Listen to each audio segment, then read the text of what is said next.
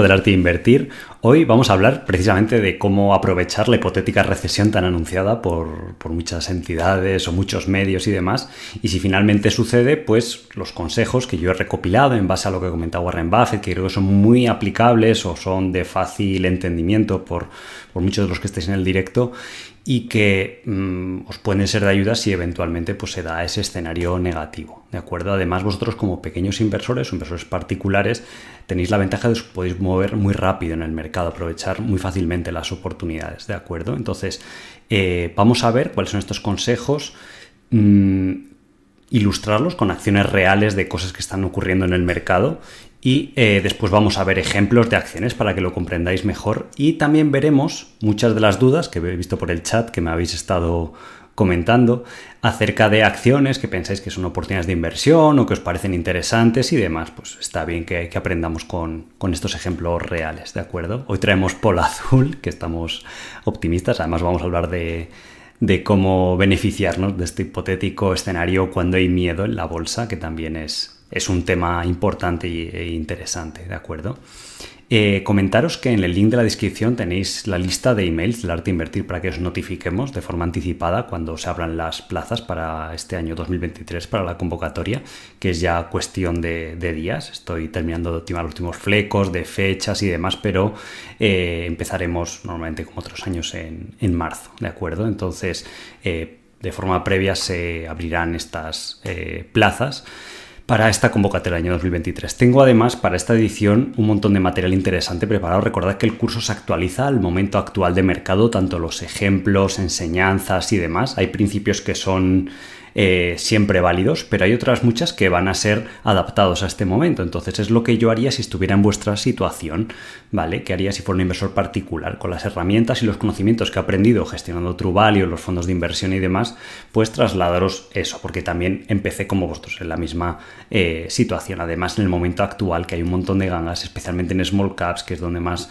ventajas podéis tener y donde yo al menos más experiencia he acumulado, pues creo que los ejemplos, además todo está muy realizado con ejemplos de casos reales y demás y, yo veo a diario pues eh, muchas acciones interesantes pero que por ejemplo para un fondo de inversión no serían viables por, la liquidez que tiene pero creo que es interesante que lo aprendáis y de esta forma pues que la formación os valga para que podáis eh, descubrir por vosotros mismos pues, oportunidades de inversión y tengáis satisfacción de, de hacerlo por vosotros mismos y que eso se vea reflejado por una mayor rentabilidad de vuestros eh, ahorros, ¿de acuerdo?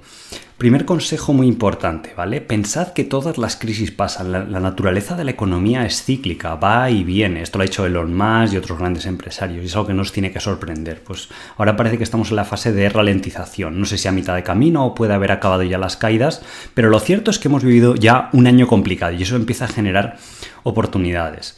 De hecho, Warren Buffett dice, el precio que pagas por tener un futuro cierto o muy seguro es una valoración muy alta. Sin embargo, la incertidumbre, que es lo que hay ahora, es el amigo de los inversores a largo plazo. Porque al final Warren Buffett, como todo el mundo sabe que la economía pues, va avanzando y solo que no es en línea recta, va teniendo estas ondas cíclicas, ¿de acuerdo?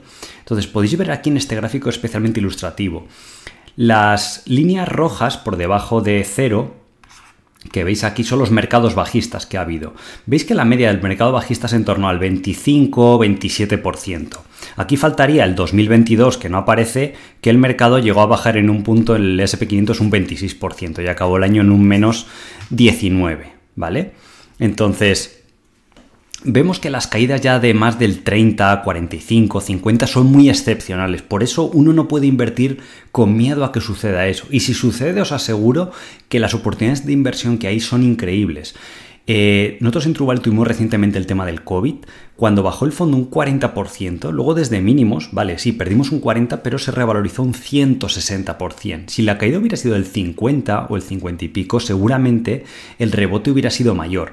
Vosotros como inversores particulares, como os podéis mover más rápido, yo al final me muevo como si tuviera pesas en los tobillos, porque estamos en la misma situación, es lo que os decía antes eh, sobre las formaciones, que es lo que enseñan los alumnos, por eso les suelen gustar tanto, es que os podéis mover extremadamente rápido. Yo a veces para comprar una acción en el fondo nos tiramos comprando una semana entera, meses, incluso en algunas de ellas. A veces no hay acciones a la venta porque el mercado es ilíquido. Y aunque yo vea oportunidades, primero, me puede costar comprarlas y segundo, a lo mejor solo suponen un 2 o un 3% de la cartera. Sin embargo, si ahora viene una buena oportunidad, pues puedes hacerlo del 10, el 20% de vuestra cartera. Sin embargo, veis aquí que luego los mercados alcistas, normalmente ha habido mercados alcistas del 500%, 300% y la media suele ser de más del 100%, si veis históricamente. Entonces, las probabilidades juegan a vuestro favor si comprendéis esto. Y si ya compráis con descuento, simplemente con caídas del 15, el 20%, había un estudio reciente, no sé si era de JP Morgan, de Morgan Stanley, que ya la simple estrategia de comprar cuando la bolsa baja de un 10%, proporcionaba un 10% anual de rentabilidad extra. Si la media de la bolsa era que subiera un 10, pues esa simple estrategia hacía que los próximos años pues fuera del 11%, simplemente comprando una pequeña bajada, que la bolsa, la mayoría de los índices ya ha bajado un 20, 30% incluso en el caso del Nasdaq.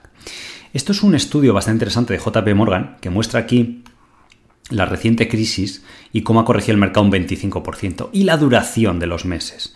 Veis aquí que los mercados bajistas, los bear markets, como el que estamos ahora mismo, tienen una duración normalmente de 20 meses.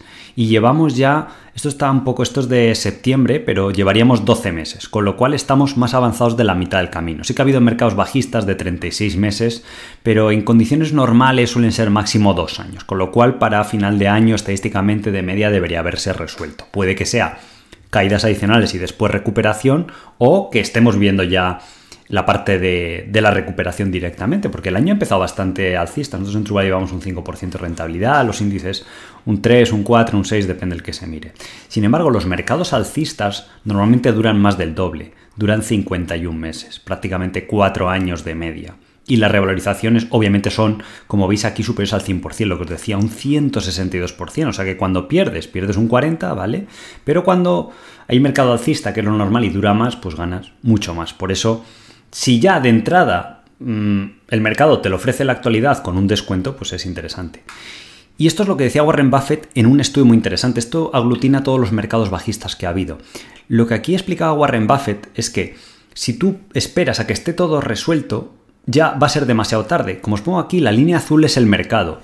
Hay un decalaje de en torno a seis meses, donde el mercado se recupera en torno a seis, nueve meses antes de la de lo que lo hace la economía o cuando empiezas a ver en los periódicos, las noticias, incluso en canales de YouTube, que ya todo está bien. Entonces el mercado empieza a recuperarse de 6 a 9 meses antes. Por eso Warren Buffett dice, precisamente cuando hay que invertir es cuando hay incertidumbre. Y ahora pues hay incertidumbre. De hecho es de las más altas que, que ha habido últimamente y ahora os voy a enseñar también algún gráfico. ¿vale? Y ahora vamos a ver esto con acciones. En segundo punto es que en toda recesión, cuando haya miedo y demás, si lo queréis aprovechar como era en 2023, tenéis que recordar lo que es la diferencia entre el valor intrínseco y el precio al que cotizan los activos, ¿vale? Entonces, dice Warren Buffett lo que explica aquí es que la razón más habitual para que algo esté barato es el pesimismo, y ahora es abundante el pesimismo, ¿vale? Dice, nos da igual que ese pesimismo sea específico de una compañía o de una industria. Dice, queremos hacer negocios en un entorno donde eh, el pesimismo produce buenos precios. ¿Vale? Y es lo contrario, el optimismo es el enemigo del comprador racional. ¿Vale? Entonces él nos está diciendo que busca o que una empresa tenga problemas particulares o que una industria o el mercado en general esté bajando.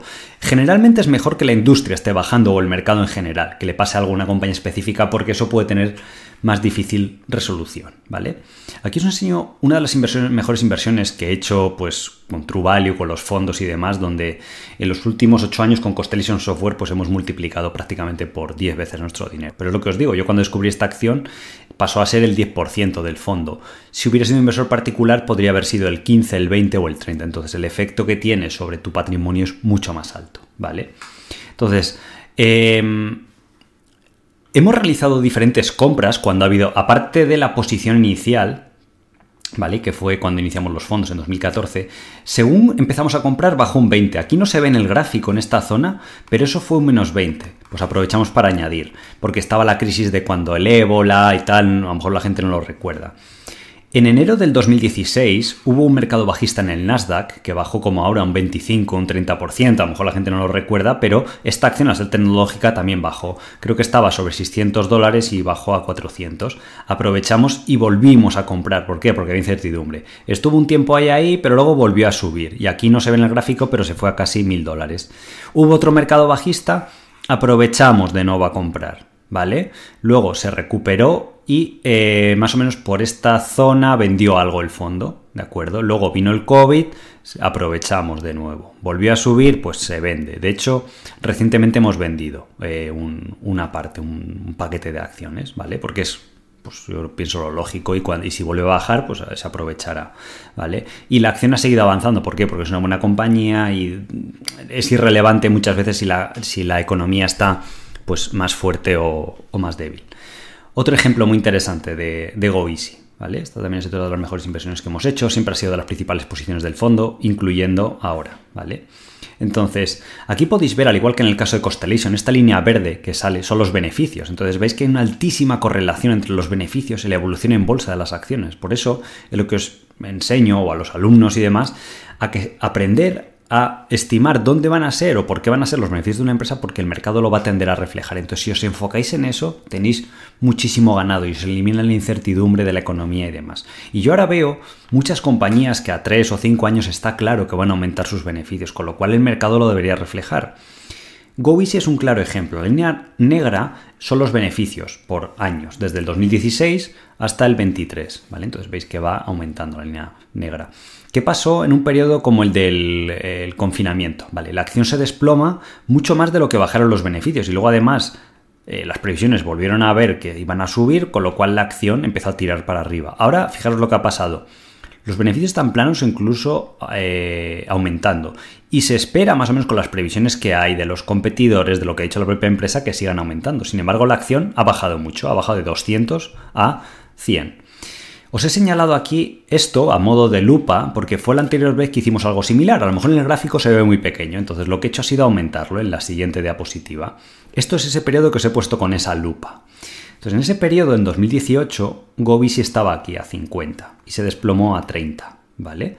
Pero yo analizaba la compañía y veía que los beneficios de las previsiones pues estaban laterales o incluso era previsible que empezaran a subir, porque en esta época se ralentizó al igual que ahora pues la economía, estaban subiendo los tipos de interés igual que ahora y demás. Entonces, nadie compra en el valle, eso es una mentira, o sea, es imposible de hacer. Cualquier persona que invierta de realidad es imposible. Lo que tú puedes hacer es haciendo compras escalonadas. Entonces, si baja a 40, compramos algo, bajó a 35, compramos algo y cuando bajó de 30, pues seguimos comprando. Entonces, pasó de ser una posición mediana en el fondo a ser de las principales inversiones.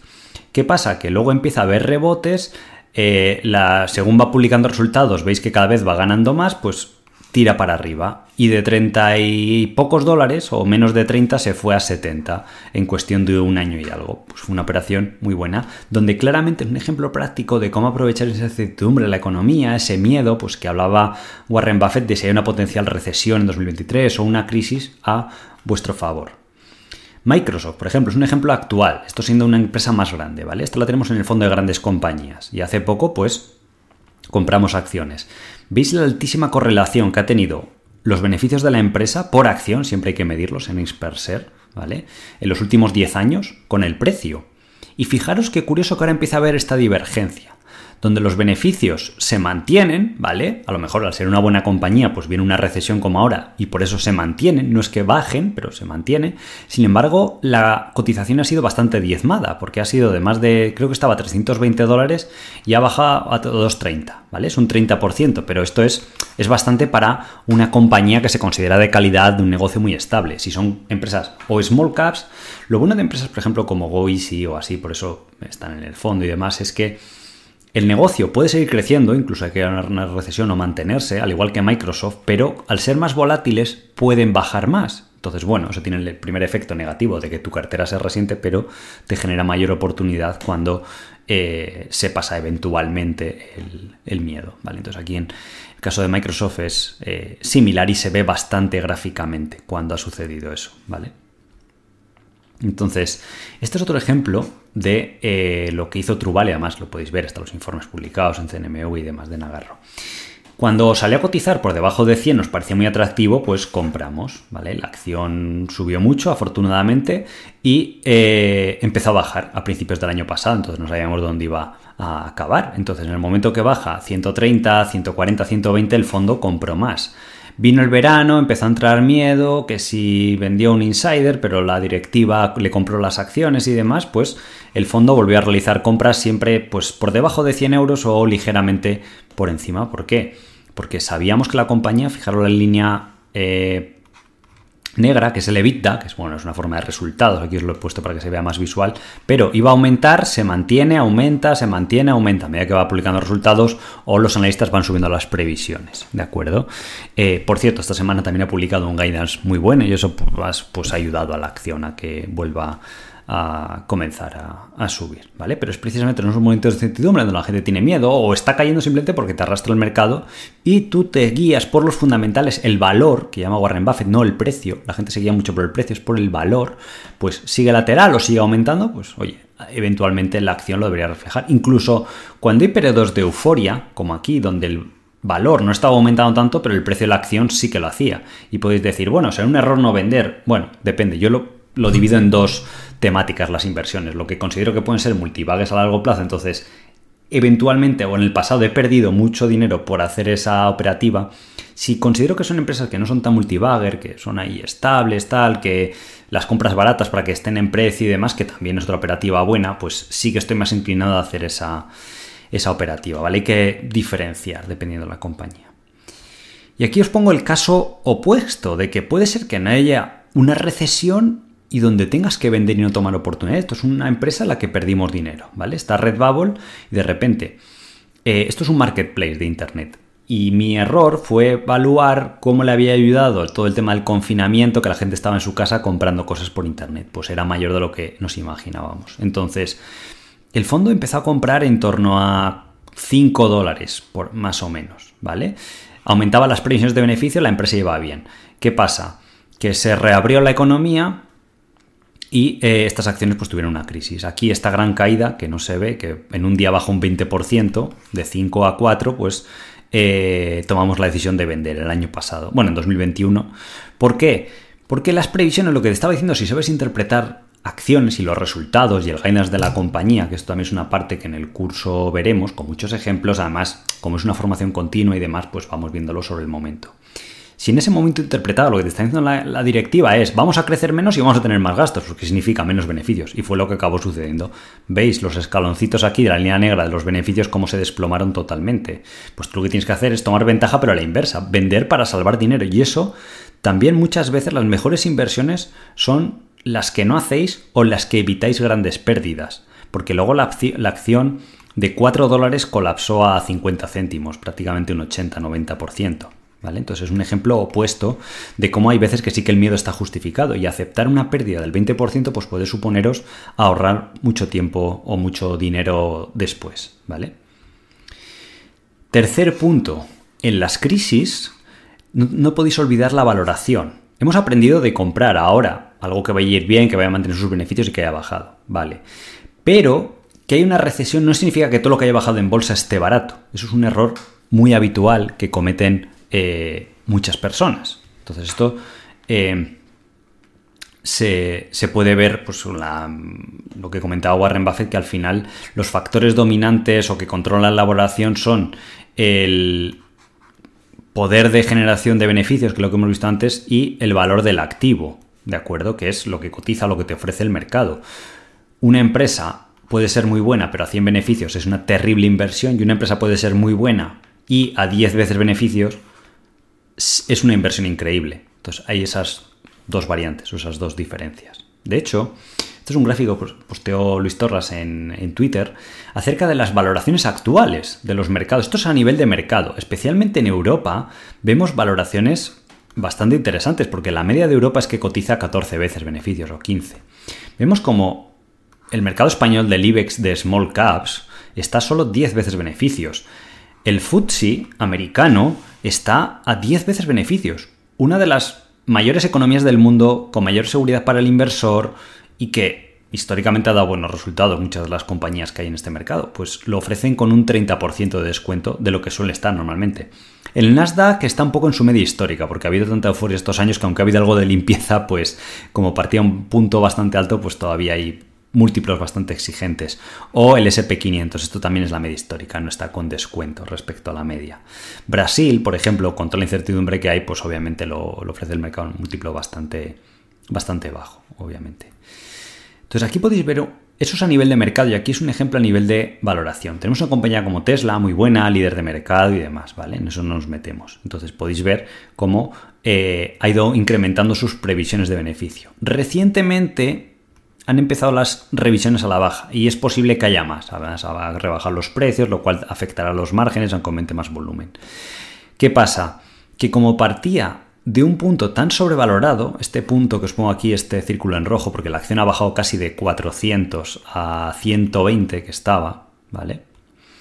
Por esto precisamente. Esto es, este gráfico en azul es la valoración histórica de Tesla. Podéis ver cómo en 2021 a principios, como había una euforia increíble, dinero gratis, todo el mundo estaba como loco por invertir en bolsa, les daba igual que hubiera una recesión, lo que fuera, estaban pagando hasta 200 veces beneficios o 150 veces beneficios, ¿vale? Muchos de los grandes autores o inversores como Peter Lynch y demás os dicen más de 40 veces beneficios ya es muy muy exigente. Pues bien, la gente estaba pagando cuatro veces esa valoración a 400 dólares. ¿Qué pasa? Que veis aquí cómo se ha ido comprimiendo. Pero es que incluso a pesar de que ha bajado con mucha fuerza, cotiza a 25 veces beneficios. Y si revisan a la baja los beneficios, esa valoración aumenta, aunque la acción no baje. Con lo cual, eh, vemos cómo cotiza todavía por encima de la valoración del mercado. ¿Vale? Y en este sentido, eh, me parece interesante un estudio que ha hecho ahora a principios de año Morningstar y ha recopilado 33 acciones que consideran que están infravaloradas y que son negocios pues, de calidad. ¿Vale? Entonces, pues me parece interesante compartirla con vosotros. De hecho, ahora como bonus, eh, más adelante tengo, he recopilado tres de estas que me parecen interesantes, porque algunas de las otras ya hemos, os he hablado muchas veces. Alphabet la tenemos en los fondos, es una posición media, Versailles, ya sabéis todas las bondades de, la empresa de Warren Buffett. Eh, os he hablado alguna vez de Equilab, o sea, todas las compañías que hay aquí son de bastante calidad o son líderes de mercado. Entonces ahora vamos a ver varias de ellas un poco más en, detalle, ¿vale? Pero bueno, tenéis ahí una lista con la que trabajar, podéis ir viendo con las previsiones de beneficios, cuánto han bajado, qué valoración están, hay que saber pues, valorar acciones y demás. Otro consejo muy importante, que este es un poco más de recopilación propia y que me ha funcionado muy bien, es que cuando haya un terremoto en la bolsa, en el sentido que hay una recesión, es bueno que busquéis en los alrededores, no en el epicentro. En lo que ha estado más machacado tiene mucho riesgo normalmente, pero los alrededores donde se ha expandido la, onda expansiva o el, efecto del terremoto, por así decirlo, esa metáfora, suele ser muy interesante, porque son esas compañías que no les pasa, no tienen algún problema estructural, pero que sí eh, se ven eh, afectadas en el sentido de una valoración más baja. Esto es muy interesante, este gráfico que recopilaba JP Morgan. ¿vale? Esto nos mide por años cuáles son los activos o temáticas de inversión que mejor lo han hecho. ¿vale? Entonces, por ejemplo, en 2022, el año pasado, lo que peor lo ha hecho han sido, por ejemplo, las small caps. A mí me gusta bastante en Trubal invertir en esto, pues eh, han tenido un rendimiento del menos 20%, cíclicas también menos 27%. Sin embargo, compañías defensivas, como había mucho miedo, es lógico que la han hecho bien porque la gente corre a refugiarse. Esto es una temática que sucede siempre. Por eso lo que os decía siempre, que los ganadores de hoy serán los perdedores de mañana y viceversa. Por ejemplo, os puedo enseñar un año como 2018, nosotros con el fondo bajamos un 18 o 20% y el estilo de inversión value y small cap, que son lo que hacemos, estas dos cosas, fue de lo que peor se comportó. También bajamos un poco más, pero era difícil ganar dinero ese año si invertías en este estilo.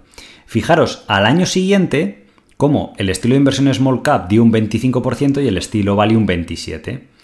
Por ejemplo, otro año difícil para el estilo value y small cap, el 2015. Este afortunadamente eh, hicimos buenas inversiones y tuvimos rendimiento positivo en 2015. Ganamos en torno a un 14%. ¿Por qué? Porque el fondo era muy pequeño, tenía solo 5 millones bajo gestión, es casi como invertir con una cartera personal. ¿vale? Entonces, por eso os digo que como inversores privados o con carteras muy pequeñas, incluso en años complicados, podéis llegar a ganar dinero. El momento que ya tienes mucho dinero, es que te obliga, te mueves al ritmo del mercado. ¿vale? Fijaros lo que ocurrió simplemente al año siguiente, ¿eh? esperando un año. Fijaros en 2016, ¿qué pasó? El estilo small cap y value, lo mejor, ¿vale? Fijaros cómo pasa la gente de total pesimismo a total euforia, ¿vale? Entonces, mm, os debería dar que pensar. Y si vais constantemente, un error muy grave, muy grave que veo en la gente es ir buscando performance. Es decir, ¿qué lo ha hecho bien este año o el año anterior? Y en eso voy a poner mi dinero. Pues acaba siendo luego lo peor y lo que tú no esperabas que fuera bien es lo que acaba yendo mejor. Y en este estudio lo podéis ver eh, perfectamente. Como muchas veces los perdedores de un año, los que están abajo, ¿vale? Luego al año siguiente están mejor. No a lo mejor los primeros puestos, pero sí en, una mejor posición. Fijaros, por ejemplo, en el año 2017. Había euforia en bolsa, ¿vale? Todo subía, acciones cíclicas, pues las cíclicas cuando hay euforia tienden a funcionar mejor. Sin embargo, el estilo por ejemplo, de compañías defensivas lo hizo peor, estaba aquí abajo. Solo un 12%, aún así era un año bueno. ¿Qué pasó al año siguiente? Pues que hubo un año lo opuesto de pesimismo y las compañías defensivas lo hicieron muy bien. El mercado bajó mucho, empresas como Small Cap y demás, de máximo a mínimo, iba a corregir un 20% y las defensivas solo un 2,3%. ¿vale? Entonces, ¿por qué enseño esto? ¿Cuál ha sido el epicentro, si pensáis ahora, de la tormenta del año 2022? ¿Vale? El epicentro en el mercado ha sido la tecnología, ¿vale? Todo lo que sea compañías tecnológicas. Si miráis este gráfico, son las entradas de capital que nos mide la euforia de la gente. En el año 20 y el 21, que son estas dos barritas de aquí positivas, entraron muchos billions de dinero. Eh, esto está medido por ETFs al sector tecnológico, ¿vale? Igual que en el año 98-99, eh, que hubo otra euforia, otra burbuja tecnológica, se ve que entró mucho dinero. ¿Qué pasó después que hubo salidas de dinero? Porque la gente cuando pasa de meter a sacarlo como aquí, pues ¿qué hace la bolsa? Bajar, ¿vale? Y recordad que por cada vendedor hay un comprador, lo que el comprador está dispuesto a pagar un precio inferior, por eso la bolsa baja, que es una cosa que a veces la gente le cuesta entender. Entonces, este año ya hemos tenido la barrita negativa, ¿vale? Por eso el Nasdaq ha bajado un menos 30. Puede ser que se dé un año o dos adicionales de salidas de capital. Pero vemos la salida ha sido masiva, mucho más rápida, o sea, la gente no daba abasto a salir por la puerta de emergencia de las acciones tecnológicas, mucho más rápida que en anteriores episodios de entradas muy fuertes de capital. Entonces, bueno, parece que ha habido un terremoto en acciones tecnológicas. ¿Qué pasa? Que aquellas que estaban en el epicentro, pues hemos hablado muchas veces de Peloton, Beyond Meat, eh, Datadog, Fastlight, eh, Plug Power, todas estas de vehículos eléctricos que no eran Tesla, que no tenían beneficios, pues todo eso está en el epicentro de la tormenta y ahora está en una situación muy complicada, que incluso se cuestiona su solvencia, como en el caso de Carvana, ¿vale? Pero ya os dice un poco pues, por dónde está el terremoto y hay muchas compañías tecnológicas, ¿vale? que van a aumentar sus beneficios y que están a valoración razonable, que cumple las dos condiciones. Y por supuesto que cotizan en mercados donde se respeta la ley como Estados Unidos, Norteamérica, Canadá y Europa, que son normalmente las regiones junto con Australia quizás más seguras para invertir o donde más protegidos están tus intereses como, como inversor. Entonces, en este sentido, lo que me parece interesante compartir con vosotros es, lo siguiente. He hecho un screener en TKR el tema de los screens, que también sois preguntar, en el curso lo enseñamos con los alumnos. Diferentes tipos de screens que se pueden hacer en función de lo que os interese, porque es muy útil. Yo, grandes inversiones que hemos hecho como Humanis, pues salió un screener que hice por compañías baratas, en concreto de precios sobre ventas, y en el mercado francés. Y esa acción acabó multiplicándose por 10 veces, ¿vale? Pues es una herramienta útil. No es como genero todas mis ideas de inversión, pero a lo mejor un 10, un 20%, pues aparecen aquí. Entonces, en esta temática, que alguna vez ha mencionado Warren Buffett de buscar donde había esta negatividad, lo que él decía de una industria, pues bueno, ahora ha habido negatividad con la tecnología. Entonces, si filtramos por Information Technology, que es las empresas tecnológicas, ¿vale? De todos los mercados, y aquí lo que he puesto es que estén baratas, por debajo de PER 15, porque el mercado se está cotizando a PER 17, pues que esté en una valoración inferior. Y estas son las previsiones de beneficios que entre este año 2023 y el 2025 vayan a crecer a un ritmo del 12%. ¿Por qué pongo el 12%? Porque el mercado normalmente crece sus beneficios entre el 5 y el 8. Pues quiero que sea un poco más. ¿Vale? Entonces, yo creo que es un filtro muy interesante, que esté más barato que la media del mercado y que crezca más que la media del mercado y en un evento donde ha habido negatividad con estas acciones. Entonces aquí, de una base de datos de 67.000 acciones, vemos que nos lo filtra 28, con las cuales pues tenemos que trabajar. Entonces, en Ticarre puedes ir abriendo esto en cada una de las pestañas y empezar a hacer un primer filtro. Esto también en el curso veremos cómo se va haciendo, porque con un sencillo método, en media hora una hora, pues eh, sabes por lo menos si una acción es interesante o si es mejor descartarla y a cuál le vas a dedicar trabajo. Y de esta lista de 28, pues a lo mejor en dos tardes tienes tres, cuatro potenciales candidatos donde ya puedes estudiarlo más a fondo, ¿vale? Entonces aquí salen compañías súper interesantes como Global Payments, que es una compañía que hace software para eh, pagos con tarjetas. Si, la, si vais alguna vez cuando vayáis a pagar con la tarjeta en el TPV, una compra en una cafetería, en una tienda de ropa lo que sea, si os fijáis en la pantallita normalmente va a aparecer Global Payments o Fiserv, que son compañías tecnológicas de ese sector. Entonces es un sector muy predecible, en crecimiento, con un retorno sobre capital invertido. Las transacciones con tarjeta de crédito no suelen bajar mucho durante las crisis y sin embargo pues el mercado lo ofrece a 10 veces beneficios. En el caso de Fiserv a 14, cuando esto normalmente estas acciones estaban a 20, 25 veces beneficios pero no son la clase de compañía que decíamos antes de empresas que estaban ahí sobrevaloradas o que no tienen beneficios o que abusaban del accionista, sino que son modelos de negocio eh, rentables y que podemos ver que no estaban sobrevaloradas porque mm, cotizan incluso por debajo de la media del mercado. Está, por ejemplo, una compañía como F5 que trata muy bien a los accionistas, ha hecho muchas recompras de acciones. Esta empresa hace hardware tecnológico y tiene un cierto crecimiento, pero el mercado, pues como está negativo, la ofrece a 12 veces beneficios. DXC Technology, que es una consultora, esta tiene un poco de deuda. En este filtro incluso se podría añadir un filtro de deuda para que nos quitase un poco las que tienen deuda, por eso el mercado la ofrece a un precio más bajo.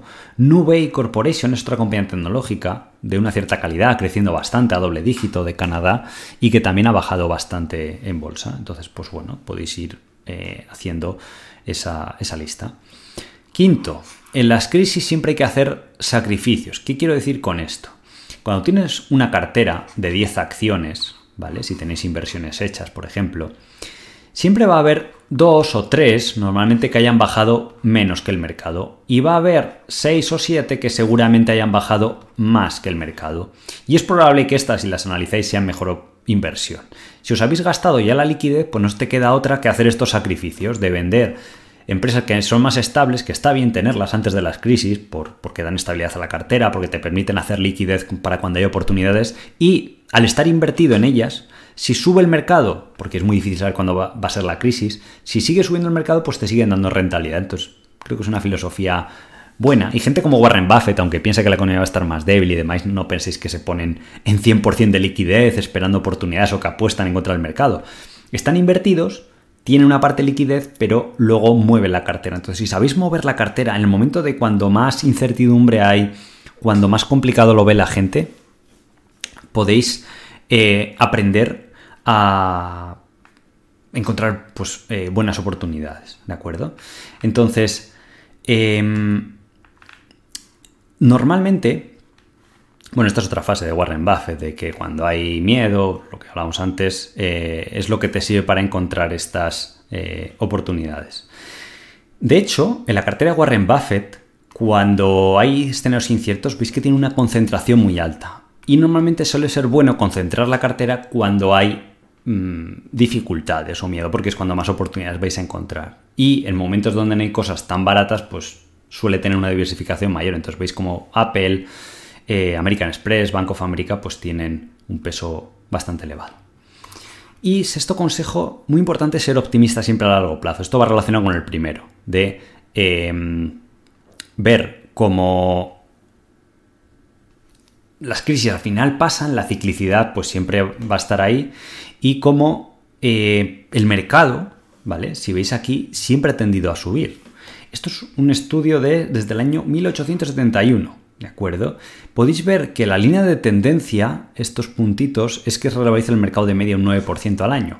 Solo que hay periodos que va un poco más lento y hay otros que va un poco por encima. Luego sí que es posible cuando se va muy por encima, pues corrija el mercado y hay unos años de mercado lateral, ¿vale?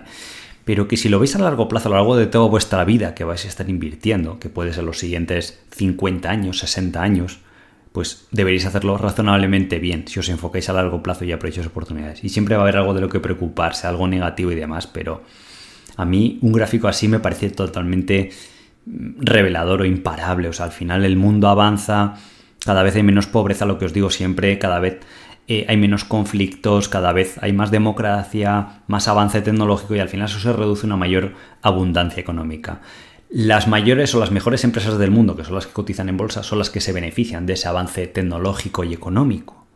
Y eventualmente el mercado lo refleja, porque lo que hemos dicho antes, los beneficios de los accionistas salen de los beneficios por acción. Entonces, si van siendo mayores o al menos constantes y, somos disciplinados, invertimos una valoración razonable, que no estás comprando burbujas, porque eso ya es otra historia, pues te deberías beneficiar y deberías capitalizar ese avance. ¿vale? Entonces, esto conviene que lo imprimáis, lo podéis tener ahí en la oficina, yo tengo aquí pegado pues el típico gráfico histórico de la bolsa y creo que pues ayuda en momentos de incertidumbre cuando tengáis dudas de decir eh, voy a aprovechar esta oportunidad o no. Uno de los peores pensamientos es decir, vale, esta acción me parece interesante, ha bajado un 30%.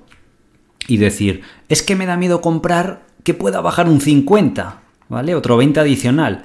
Eso es terrible, porque muchas veces lo habitual que sucede es que la acción a lo mejor sigue bajando algo, pero luego se recupera. Y cuando se recupera, sube con tanta fuerza que tú ya te has perdido la oportunidad. Es mejor manejar bien las posiciones y decir, bueno, baja un 30, si me llega a bajar un 50, ya veré lo que hago. Tengo liquidez, tengo ingresos de mi trabajo, de mi empresa, tengo algunas compañías que a lo mejor me han bajado poco y puedo aprovechar adicionalmente si se sucede, porque además Normalmente cuanto más grande es la bajada de una acción o del mercado, más rápida es la recuperación. Entonces en ese momento los beneficios se hacen en muy poco tiempo.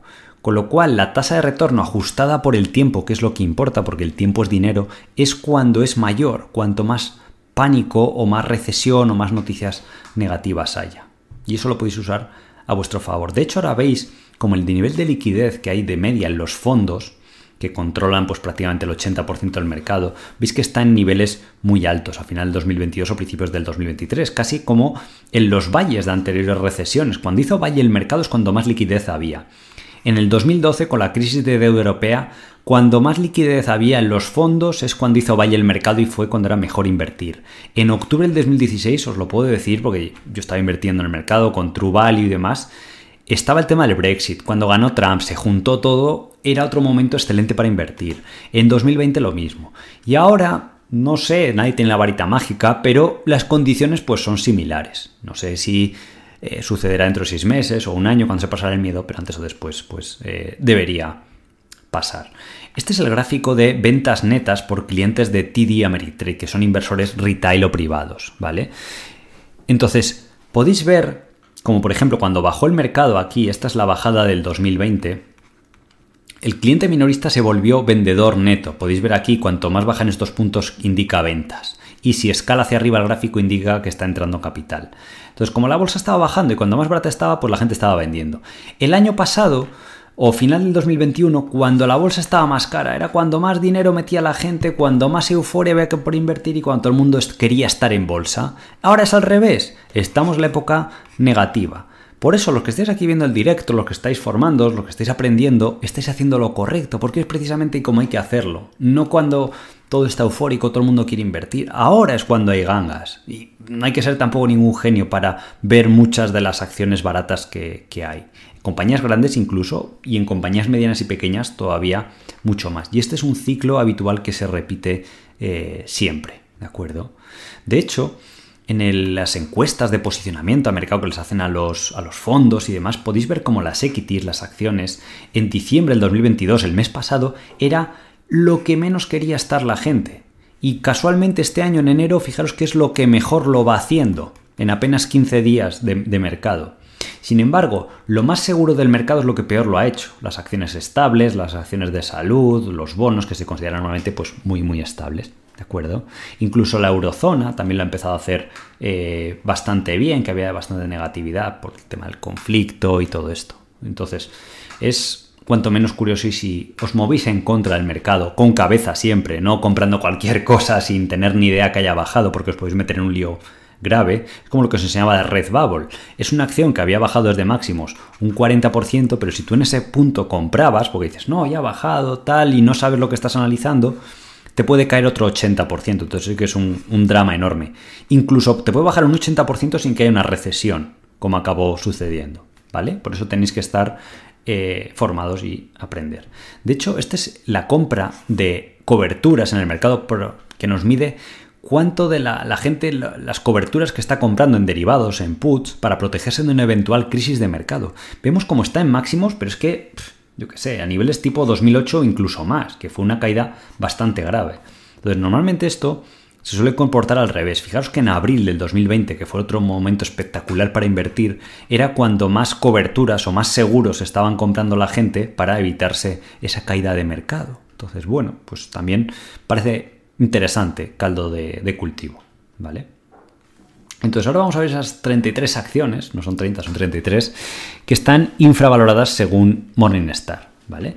Eh, respecto a True Value, haremos el webinar trimestral normalmente cuando presente resultados a las compañías, que me soléis preguntar, en torno a mitad de febrero, por ahí, ¿vale? Para que tengáis la mejor información actualizada.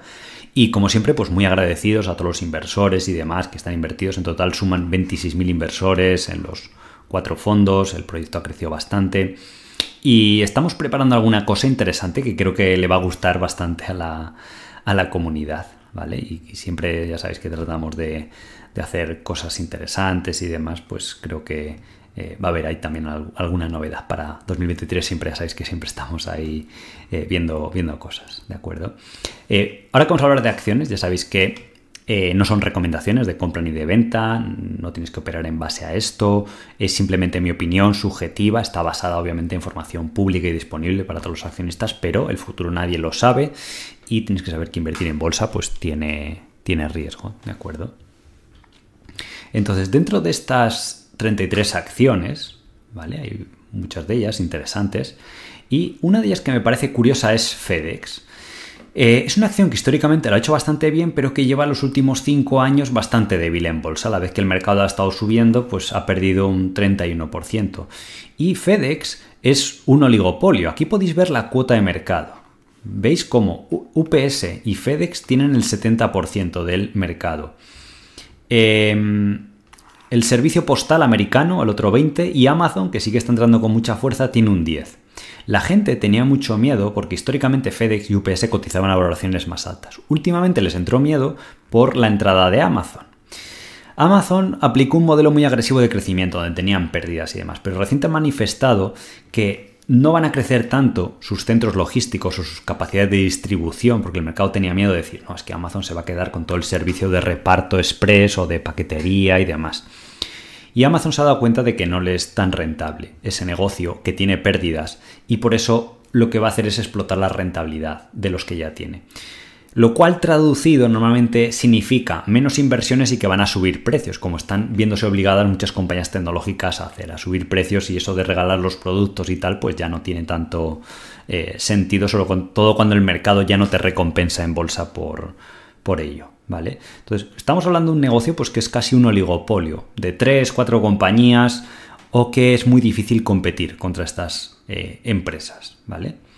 Entonces, es una compañía ya muy madura, no ha crecido tanto estos años, pero incluso aún existiendo Amazon, entre 2015 y 2023 ha doblado su facturación. Y eso que entre medias ha estado Amazon compitiendo pues muy intensamente, pero incluso si se ralentizara esa competencia de Amazon, pues posiblemente le podía venir bien. Es una compañía que ha ido aumentando sus beneficios a un ritmo del 9% eh, anual. De hecho, fijaros que en 2016 o 2017 cotizaba un nivel superior al actual y ganaba solo 10 dólares por acción. En este próximo año 2023 o 2024 en mayo, porque acaba el año fiscal en mayo, pues va a ganar más, va a ganar un 70% más que en 2016. Sin embargo, la acción está al mismo nivel incluso más, más baja. ¿Vale? ¿Por qué? Porque ha habido esos miedos, porque hace poco dio una guía de beneficios de, oye, que vamos a crecer un poco menos. Tampoco significa que la compañía vaya a desaparecer, pero eso lo hizo bajar con fuerza de 250 a 150. Ahora ya se ha recuperado algo, ¿vale? Entonces, la gente tiene miedo a una crisis. Pues esto es lo que le pasa a FedEx si viene una crisis. Aquí vemos como en 2009 y 2010, una de las peores crisis que se recuerdan, los ingresos simplemente se comprimieron un 8%. No es que se vaya al garete todo el negocio. Sí que es verdad que sufre durante un año, como el 2009, que le bajaron los beneficios operativos de 3.000 millones a 2.000, ¿vale? Pues bueno, pero no es el fin del mundo. Sin embargo, tres años después ya estaba ganando lo mismo. Y si veis el gráfico, pues también se recuperó con fuerza y después siguió subiendo. Con lo cual, la gente que aprovechó cuando había esas crisis, cuando ha habido bajadas en bolsas, cuando ha habido revisiones un poco a la baja de beneficios, pues eventualmente si son compañías con una posición tan dominante de mercado, acaban volviendo. O sea, la gente pues se pasará el miedo, tendrán de nuevo renta disponible y volverá al consumo, porque el consumo es más un sentimiento, más que muchas veces se contrae pues si la gente tiene miedo de una recesión, tal, te sube los tipos de interés y todo esto, pero eventualmente pues se vuelve se vuelve a consumir, ¿no? Entonces, Vemos aquí el caso de UPS, que es la otra del Monopoly, que también había eh, corregido algo en bolsa. Vemos métricas similares, también ha crecido un 6-7%, son modelos de negocio muy similares, ha crecido aún más o menos al mismo ritmo, un 10% anual de media los, los beneficios. Y eh, la valoración de FedEx ¿vale? ahora está por debajo de su media histórica está más barata que en su media de los últimos 10 años que os he puesto aquí. Está 12 veces beneficios, que es más barato que el mercado. Y normalmente podéis ver que estaba a 14 veces beneficios. Entonces, eventualmente, pues vuelve a ganar, no sé, 20 dólares por acción, a per 12 o 15, pues se puede ver eh, el upside, ¿vale? De hecho, normalmente ha cotizado a esas 15, 16 veces. Entonces, pues bueno, este año sí se reducirá un poco los beneficios porque la gente pues, está más débil la economía. Algo que incluso la compañía ya ha adelantado. En 2024, teóricamente, con las previsiones que hay, se deberían recuperar parte y en 25, pues aumentar. ¿Vale? Pero eh, pues la gente que compró, pues como este mismo año, que ha estado a 10 veces beneficios, o en la época de finales del 2019, que también estuvo barata, a 10 veces beneficios, porque también a finales del 2018, principios del 19, también había miedo a una eventual recesión. Entonces podéis ver aquí el gráfico de FedEx, como eh, en aquella época pues llegó a estar a 150 o incluso en el confinamiento a ciento y poco, para luego irse a 300. Pues bueno, el que compró a 150 y estuvo a 300 lo hizo bien. ¿Qué pasa? Que como es una compañía que tiene un poco de ciclicidad, pues ahora estamos en la parte negativa, ha ido a 150, ¿vale? Pues es turno de evaluar, oye, ¿Cuánto puede ganar a 3 o 5 años? Que es el método de valoración que a mí por lo menos más me gusta o el que enseñan los alumnos y demás. Y luego aplicar un múltiplo razonable en base a tus previsiones que has hecho, pues oye, decir si la compañía crece un 6 o un 7, los beneficios crecen un poco más porque recompra acciones por una serie de cosas o por los márgenes y tal, pues y ver decir, oye, pues creo que puede valer el doble. Pues, oye, voy a esperar tres años, porque es lo que decía Warren Buffett. Eh, las, la incertidumbre es la amiga de, o el mejor aliado del comprador a largo plazo. ¿no? Entonces, el largo plazo no es pretender ganar dinero a seis meses. ¿De acuerdo? Tenéis que cultivar esa paciencia y es donde pues, os, os hará ganar dinero. Siguiente compañía que aparece en esa lista, que últimamente está más de moda que en el pasado, ExxonMobil, ¿vale? Una de las mayores, eh, si no la mayor petrolera del, mundo. Es una compañía que ha ido bastante bien. Veis aquí que el gráfico inicia en 10 dólares, ahora está en, en 113 y está pues prácticamente en máximos históricos. De hecho, desde mínimos del 2020 en septiembre, cuando el petróleo estaba a 30 dólares y la acción también estaba a 30, pues se ha ido ahora multiplicado casi por cuatro veces. ¿Por qué? Porque había negatividad, la gente no quiere invertir en petróleo, estaban con miedo al confinamiento y ahora es lo opuesto. Ahora es al revés, la gente tiene miedo a la inflación, con lo cual hay otros sectores que bajan y este pues ha estado un poco más de moda ahora mismo. Pero también me gusta traeros las dos caras de la moneda para que lo eh, podáis ver de una acción pues que está en máximo histórico. Entonces, lo primero cuando uno analiza con sectores tan cíclicos que dependen de materias primas, ¿vale? Porque la oferta y demanda, por ejemplo, de FedEx es más estable, por así decirlo. La oferta está controlada por 3, 4 compañías, ¿vale? Y la demanda es normalmente una línea creciente en función de lo que crezca el PIB o la economía de una región o país. Sin embargo, el petróleo es muy diferente porque la oferta depende de lo que le da a la gente por perforar nuevos petróleos y la demanda pues depende del ciclo económico y se suele contraer mucho más que otros sectores de la economía. Entonces, aquí podéis ver por un lado la demanda. se estima que hasta 2030 o 40 siga aumentando. Sí que es verdad que, por ejemplo, el consumo de eh, petróleo por parte en forma de gasolina de vehículos de pasajeros a partir del 2030 se espera que decline un poco pues, por todo el tema del coche eléctrico. ¿Vale? Hasta ahí todo perfecto. Pero hay otras formas de transporte o otras regiones que van a consumir más. Por ejemplo, eh, esto que pone Other Non-OCDE, aquí por ejemplo está India. ¿Vale? Veis que China aparece separado y China estos años fue un driver muy importante que aumentó bastante el consumo. Pero aquí, por ejemplo, está la India, que cuando se incorpore toda la clase media y demás, pues van a querer tener su coche, su calefacción en su casa y demás. Y está, es uno de los países ahora mismo con mayor crecimiento mundial y con mayor población. Pues eso soporta la demanda de petróleo. Otros países del sudeste asiático que hay, pues Indonesia no sé si tenía 200, 300 millones de personas y está creciendo un montón, hay mucho consumo y uno de los primeros efectos de cuando la gente se hace pasa a ser clase media desde clases medias bajas, pues es un mayor consumo energético y el petróleo juega una parte muy importante todavía en esos, en esos países, con lo cual pues hay unas perspectivas de crecimiento de demanda en los próximos 15 años, por mucho que veáis en las noticias y demás, si veis a los datos y a las fuentes y más o menos veis previsiones de diferentes Em, entidades. Esta, por ejemplo, es de Standard Poor's, pero la Agencia Internacional para la Energía también tiene algo más o menos similar y demás, pues veis la demanda. Entonces, cuando veis el valor del petróleo, pues también tenéis que ver eh, un poco la oferta. Aquí podéis ver como China, el consumo per cápita, ¿vale? De, de energía ha pasado se ha multiplicado por 10 veces, desde el año 90 en 30 años hasta prácticamente el 2017. Entonces podéis ver ahora como la India está casi al mismo nivel que China en el año 90, con lo cual en la India se espera que eventualmente se incorpore de medio a un alto desarrollo, ¿vale? Y eh, eso, pues a nivel mundial, tendrá muchos efectos. No solo en el petróleo, ¿eh? A nivel de consumo de automóviles. Los automóviles que fabriquen compañías europeas o americanas se van a exportar igual que se exportaron a China. Mercado de lujo, mercado de construcción a nivel de materiales, de tecnología que exportan compañías muy buenas europeas o americanas. Pues todo lo que ha tirado del mundo los últimos 30 años, como es China, pues ahora se prevé que va a ser India. Y de hecho, las últimas cifras de este año, India es de los mayores países de crecimiento a nivel mundial. Por eso es lo que os digo que os tenéis que mantener positivos con el futuro de la economía y demás. Y pequeños baches en el camino como el actual normalmente pueden ser oportunidades, porque el mundo avanza, cada vez va a haber más riqueza y pues todo va a tender a, ser un mejor lugar en el, en el futuro, ¿de acuerdo? Y esto es la em, oferta de petróleo, ¿vale? ¿Qué pasa? Ahora estamos aquí en este punto de inflexión.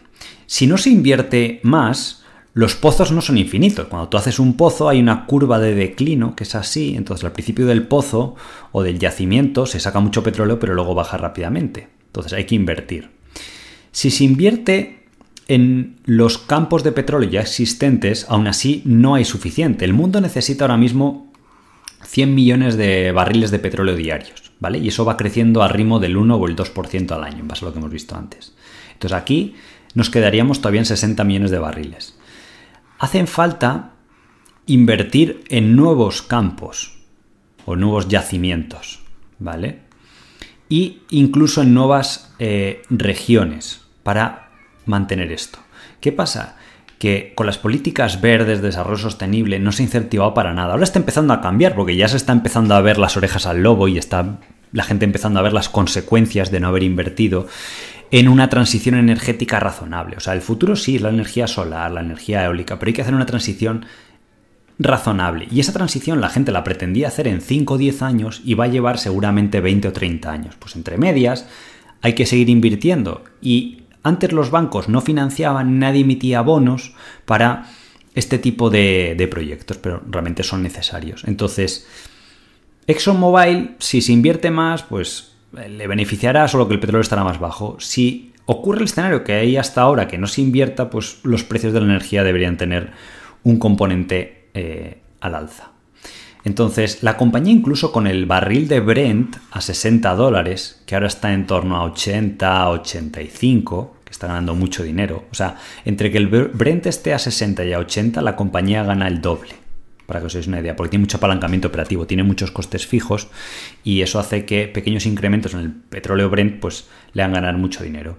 Entonces, las previsiones es que al, incluso con el petróleo mucho más bajo, para el 2027, en 5 años doblar los beneficios, ¿vale? Con lo cual, pues eso, lo que decimos siempre, lo debería eh, reflejar la, la, bolsa si la empresa tiene crecimiento, devuelve el dinero al accionista, que es lo que ha estado haciendo hasta ahora. ¿Qué pasa? Estas son las previsiones de Exxon, junto con el histórico. Veis que hay años en los que le baja la facturación un 30%, esto es cuando bajó el petróleo. En 2020 también bajó el petróleo, por eso la facturación le bajó un 30%. La empresa incluso estuvo en pérdidas. O aquí, en años de años difíciles de petróleo, el beneficio le bajó de 30.000 millones a 10.000, un 70%. Son compañías extremadamente cíclicas, no es tan predecible como un Microsoft o cosas así. Con lo cual tenéis que tener en cuenta que son acciones más volátiles. ¿Qué pasa? En 2023 ya se prevé que van a bajar las ventas. ¿Por qué? Porque en 2022 hemos tenido el petróleo de media a 90 100 dólares y ahora ha cerrado el año ya en 80 y poco, con lo cual de momento con las previsiones que hay es que le bajen. Y eso tiene un efecto importante sobre los beneficios, que le bajen de 14 que ha hecho de máximos hasta en los próximos años de 8. Por eso, en acciones cíclicas, un error habitual es mirar el último PER y decir, ah, está barato, porque utiliza más barato que la media del mercado, que es 9 veces beneficios. ¿Vale? Entonces, hay que ver cuál es el futuro. Esto es en base a analistas, ya os digo, yo la empresa no, he invertido en ella ni tampoco os he explicado lo que es aquí, tampoco he hecho un análisis de tirarme un montón de horas, pero se puede ver que seguramente este año y el siguiente serán los beneficios probablemente algo más bajos. ¿Qué pasa? Que de media Exxon cotiza por debajo de la media del mercado, a 15, 17 veces. Fijaros incluso que cuanto más caras están estas acciones cíclicas, como en 2016 que estaban a PER 35, en acciones cíclicas funciona al revés, es cuando mejor inversión han sido. O en los mínimos del 2020, que no aparecen aquí en el gráfico, pero también el múltiplo se dispara porque el beneficio se va al garete.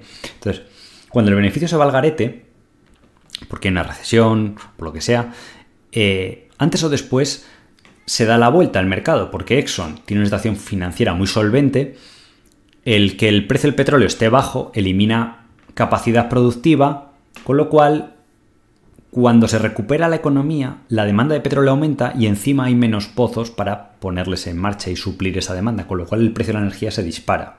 Y Exxon pasa a ganar mucho dinero y Exxon sube en bolsa. ¿Vale? Eso es un ciclo muy importante que tenéis que comprender. De hecho, tenéis el directo, lo podéis parar, volver para atrás y pensar acerca de ello. Pero es cómo funcionan estas acciones cíclicas. La clave está en comprarlas cuando han bajado, pero que no vayan a quebrar y que también eh, tengan una situación solvente. Para que cuando el ciclo de su materia prima, me da igual que hagan cobre, petróleo, oro, una minera de oro, lo que sea, no tengan que emitir acciones en el peor momento ni una deuda excesiva para solventar esas pérdidas hasta que el mercado se recupere. De hecho, fijaros que cuando el petróleo estaba muy alto, en 100 dólares, y la empresa ganaba mucho dinero, como en 2014 era cuando el mercado le ofrecía una valoración más baja, de PER 12, una cosa así, ¿vale? Ahora mismo estará del 2023, pues eso, a unas 10 eh, y del 2024 a 12 veces, ¿vale?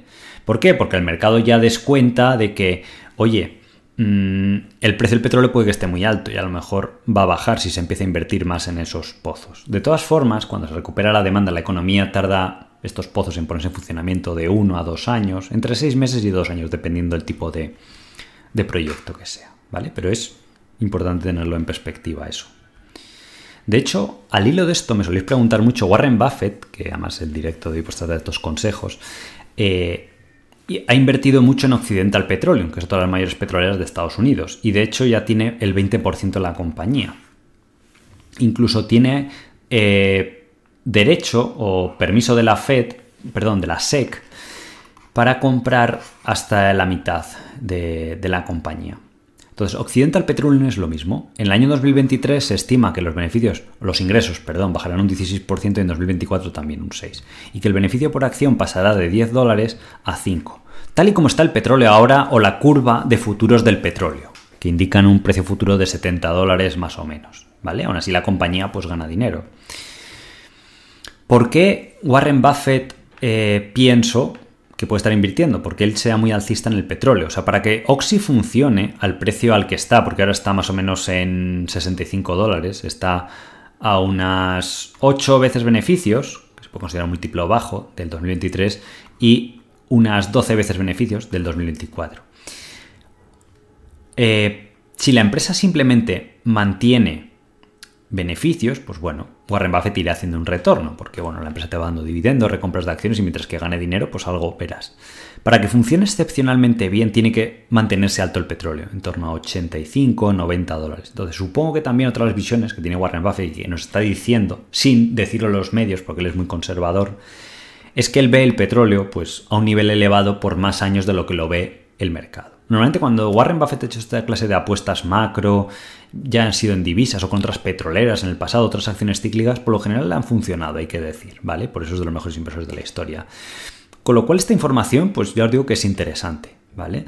Para los que os interese, pues el, el sector. A mí me da más respeto a las acciones cíclicas porque es uno de los lugares donde más dinero he perdido, entonces últimamente me he centrado en empresas más predecibles o small caps, que son empresas buenas, predecibles y que el mercado también te las ofrece muy baratas porque son más volátiles. Entonces prefiero tener que soportar la volatilidad del mercado y a cambio aprovechar la oportunidad a las acciones cíclicas que tienen ese otro componente de que se puede ganar mucho dinero a corto plazo, pero son más difíciles de predecir el ciclo, ¿vale? Y la tercera compañía que apareció en esa lista interesante es Tyson Foods, que es una de las mayores compañías de alimentación de Estados Unidos. Con todo el tema de la inflación y demás, pues eh, la compañía está ganando un buen dinero, porque al final tenía inventarios o eh, material comprado a niveles más bajos y cada vez que lo iba sacando al mercado, como ha estado subiendo mucho el precio de la alimentación, pues va subiendo, con lo cual le ha aumentado los márgenes y demás. Aún así es un buen sector, la alimentación ya sabéis que es muy estable, predecible y las acciones pues han dado un buen retorno. Históricamente se ha multiplicado por más de 100 veces en bolsa, obviamente con el paso de las décadas, pero que, es una compañía sólida y de las más grandes de, Estados Unidos. Vende al año 47 mil millones de dólares, tiene 140 mil empleados, pues bueno, una de las empresas líderes, pues junto con... Hay otra que es muy buena, que es Hormel Foods, que es un aristócrata estos del dividendo, que siempre ha ido aumentando el dividendo, tiene buena rentabilidad, trata muy bien al accionista, tiene un cierto crecimiento y, la verdad que ha ido muy bien. Conagra Foods también ha ido eh, bastante bien. Entonces dentro de este sector tenemos otra empresa más pequeña, que es Premium Brands, que crece más que Tyson y Hormel, a una valoración potencialmente más, más baja que el de estas eh, compañías o similar. ¿Por qué? Porque es una empresa small cap y eh, está menos seguida y ha bajado algo más que el, que el mercado por ese factor de, de liquidez. Entonces, esta compañía aún así pues va a crecer para, este año, tiene unas buenas perspectivas, tiene una deuda controlada por debajo de dos veces EBITDA, tiene un volumen de crecimiento razonable, tampoco es que sea espectacular, y las ventas, como vía volumen ha crecido un 2 o un 3%, pero como han subido tanto los precios, veis, podéis ver aquí que este año va a crecer un 13%, con lo cual la subida de precios que han aplicado es del 10%. Por eso, pues eh, le ha eh, ayudado, digamos. Veis aquí como el EBITDA se ha disparado este año 2021 por ese efecto que os comentaba antes de los, de los márgenes sobre la compañía, pero es una compañía que genera mucho flujo de caja, bastante predecible y que bueno, pues va ahí eh, avanzando. Em, Veis como para este año ya va a crecer menos, en 2021 y 2022 por la inflación había crecido más, como este año se va a moderar y los precios están un poco empezando a bajar, pues también se va a moderar. Y los beneficios le bajarán algo, de 8 dólares a 6 o 7, casi 7 dólares en 2024, ¿vale? Entonces, normalmente esta compañía veis que cotizaba 12, 13, 14 veces beneficios. Sin embargo, cuando hay pánico, pues recesión o miedo, pues baja a 9 veces beneficios. Incluso en el confinamiento bajó a 7 y este año incluso con las caídas del mercado llegó a estar a 9 veces beneficios, ¿vale? Pero ahora sin duda pues está cotizando por debajo de esa media del mercado. Por eso, empresas como Morningstar y demás consideran que la acción está eh, infravalorada para lo que es una compañía que ellos consideran, pues, mm, white moat o que le ponen la calificación, esta de 5 estrellas, las dividen las acciones de 1 a 5 estrellas como si fueran hoteles y las mejores, pues Microsoft, un Google y tal, tienen 5 estrellas, Tyson creo que también, luego hay otras de 4, pero eso es solo la calidad, luego no podemos comprar a cualquier precio, por eso ellos consideran que es una acción a la vez que buena o decente, de un sector estable y tal, a una valoración ligeramente, tampoco es que esté muy por debajo de su medística, pero ligeramente eh, por debajo, ¿vale? Entonces, vamos a ver eh, algunas de las dudas que me comentabais y que pueden ser eh, interesantes. Además, he visto por aquí que me habéis estado eh, comentando algunas de ellas. Aquí me he puesto Alfen. no tengo ni idea de lo que hace esto. Alfen, Electricity Grid, The Company Offers ¿vale? Como, ah, cargadores y tal. Bueno, sí, está creciendo bastante. ahí. En España, sabéis que se la cotiza en Estados Unidos la de Wallbox y veo que sí, que tiene un cierto crecimiento. Además, son modelos de negocio que son rentables. Fijaos que el EBITDA es positivo. No son como estas otras compañías que del sector de coches eléctricos que crecían y crecían y no tenían beneficios. Y ciertamente va a crecer bastante. O sea, si el año que viene hace 3 o 4 o 5 dólares por 5 euros por acción, estaría 76 sí que empieza a ser múltiplo de 15 veces. Pues no sé, creo que es un buen, buen hallazgo. Supongo que es una empresa pequeña.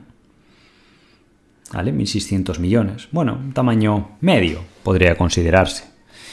Y eh, lo bueno también para que genere ese crecimiento es que no tenga deuda, que efectivamente no tiene, y eh, que no diluya mucho. ¿Vale? Aquí veis que tiene 20 millones de acciones, ahora tiene 21, pero bueno, no es una dilución muy alta. Y el cash flow pues supongo que aquí tiene un cash flow negativo porque tiene que adelantar el working capital que tiene será positivo y tiene que adelantar esas inversiones en cargadores o en red y eso es donde se le va el dinero. Pero bueno, si va, al menos va generando el cash flow para que entre el CAPEX y lo que tiene que aportar el working capital, pues le vaya, le vaya ayudando. Seguramente aquí en los eh, receivables y en inventarios donde se le va todo. Veis que en 2019 tenía 32 y 14 millones y ahora en inventario ha pasado de 14 a 41. Esto lo lógico es que creciera lo mismo los receivables que el inventario. Es un poco extraño, ¿vale? Eso hay que mirarlo a fondo. Ver cuánto han crecido las ventas o ver la razón por la que ha pasado de 100 millones a 300, que lo lógico es triplicar, pero ¿por qué no se ha triplicado la cuenta de cliente. Bueno, sí, ahora está en 106 millones. Bueno, sí que se ha triplicado, realmente lo estaba yo viendo mal. Y el inventario de 14 a 64. Vale. Bueno, pues está bien. De acuerdo, es interesante. Eh, Jesús dice Omega Healthcare. Esta la vimos hace poco. Eh, Bantea Smart, esta está interesante, también es una compañía tecnológica pequeña, lo que os decía de aplicar antes lo que hablábamos, eh, junto con Relatech. Esas además en la escuela salieron eh, este año y la verdad que están bastante interesantes como, como casos y demás que vemos con los alumnos y demás para que aprendan. Y son compañías complejas porque son más small cap y tal, pero por ejemplo Relatech hace un sector similar de Nagarro, que también he puesto aquí. Eh, Spirosoft, que también sale algún día en algún directo o en la escuela. Eh, sí, es muy buena compañía. O sea, el problema es que tiene poca liquidez para un fondo, pero que sí, la conozco esa. hay otra, nuestra, el Elixir también y es que el sector va en fuego. Incluso Globant, que me poníais hace poco. Globant ya sabéis que siempre ha sido un high flyer, que cotizaba múltiplos altos, pero ya ha vuelto un poco más a lo terrenal. Ahora el múltiplo de valoración es 29 veces. Quitándole la caja, porque tiene algo de caja, si veis aquí en 2023 tiene 500 millones, 600, el múltiplo es de 26-25 que normalmente empresas como EPAM o así, cuando EPAM yo la vi por primera vez y no invertí en 2015, estaba a 30 veces beneficios. Muchas veces es lo que os digo, por eso no quiero, no cometí el mismo error que con, que con Nagarro, de, de ver EPAM. En 2015 EPAM era como Nagarro, facturaba mil millones, Nagarro va a acabar este año también facturando mil millones, o y algo, más o menos con mismos crecimientos. Y veis aquí que ganaba en esa época casi 3 dólares por acción, ¿vale? Entonces quiero que veáis los múltiplos. En 2015 ganaba, bueno, 2,70 y cotizaba 80, con lo cual es ese múltiplo de 25 veces, ¿vale? Bueno, yo en 2015 estaba viendo lo que ganaba en el anterior año, en 2014, que eran 2 dólares y pico y más o menos por ahí daba, ¿vale? Entonces, pues, fijaos el gran error que fue por lo que os digo siempre, cuando descubres algo bastante bueno. Entonces, tuve la segunda oportunidad ahora con Nagarro, solo que encima de este año, cuando bajó hace nada a 100 euros, pues era como invertir a una valoración de 12 veces beneficios, no de 25 o 30. Es como el equivalente como EPAM, como si estuviera aquí en esa época a 30, 35 dólares, ¿vale? Haciendo un, un símil. Entonces, fijaos que de 35 dólares hizo un 10 bagger. Se fue a 345 y tampoco sin hacer grandes heroicidades, o sea, simplemente creciendo al 20-25, que es el tamaño natural de crecimiento de, esta industria y le quedan todavía muchos años a la industria de, de crecimiento. Entonces las mejores empresas del sector pues capitalizan eso. Ojo, EPAM llegó a 700, que sería casi como hacer un 20 bagger si, si, hubiera comprado 35, pero sí que es verdad que la valoración era muy exigente el año pasado. Pero es que aún así, con la caída tan grande que ha habido, todo el problema de Ucrania, tal, el resultado es espectacular. Incluso comprando a, a 30 veces beneficios, pues se hubiera multiplicado por 5 veces tu dinero, lo cual es un retorno, si ponemos aquí anualizado, que es lo que importa, el retorno anualizado, del 23%, ¿vale? Y eso, multiplicar por 5 en compañías que tienen un carácter defensivo, con buenas perspectivas de beneficios y demás.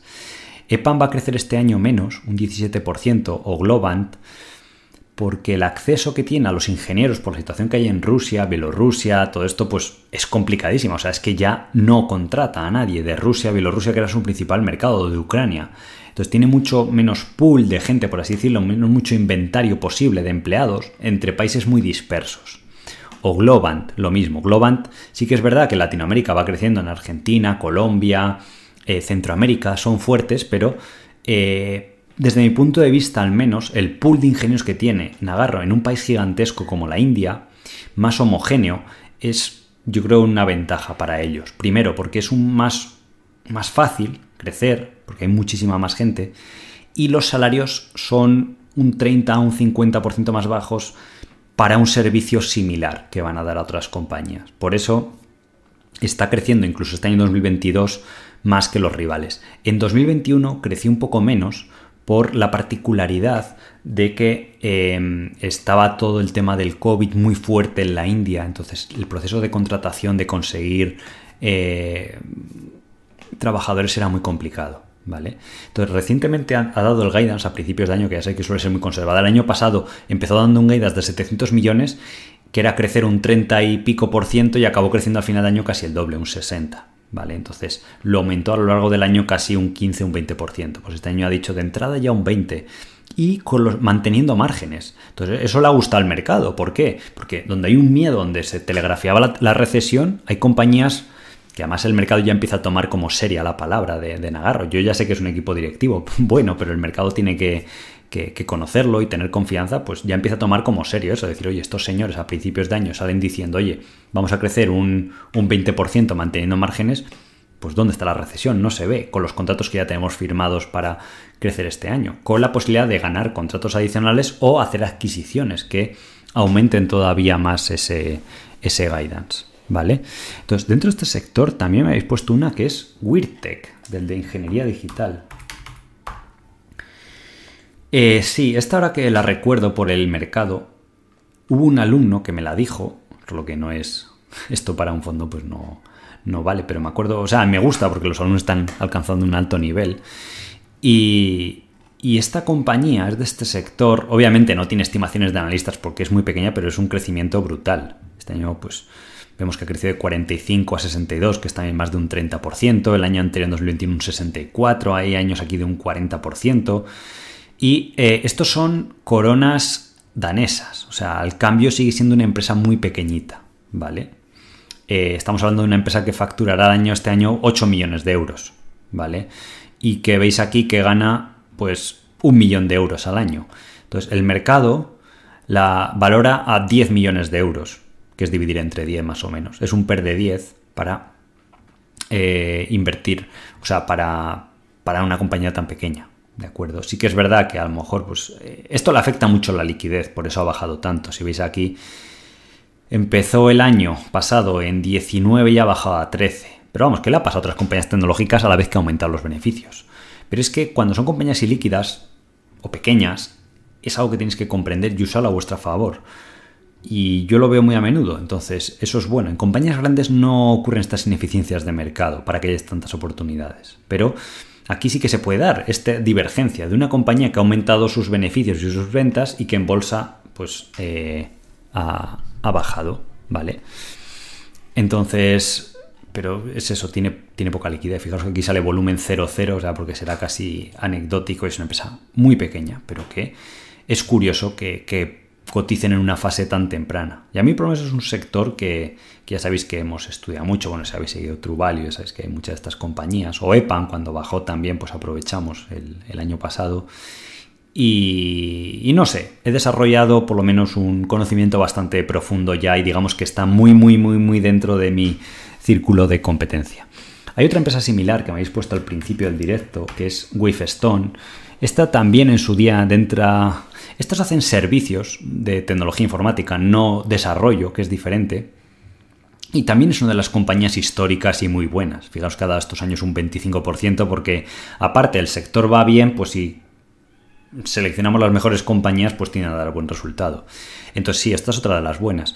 Yo en su día en Francia invertimos en Aubey, eh, Humanis, que bueno, en general lo hicieron bien, Devoteam, lo hizo muy bien, ganamos mucho dinero. Grupe Open, por ejemplo, no salió tan bien. Obviamente, de un grupo de cuatro o cinco inversiones que hicimos, o Keirus, por ejemplo, salieron ahí ahí, pero el resto, pues algunas de ellas, pues fueron muy bien. Entonces, sí, esta es de, este sector. Lo que pasa es que el crecimiento que va a tener a futuro es un poco inferior a lo que va a tener un Globan, un Weirtech, la, la de Elixir y todas estas, ¿vale?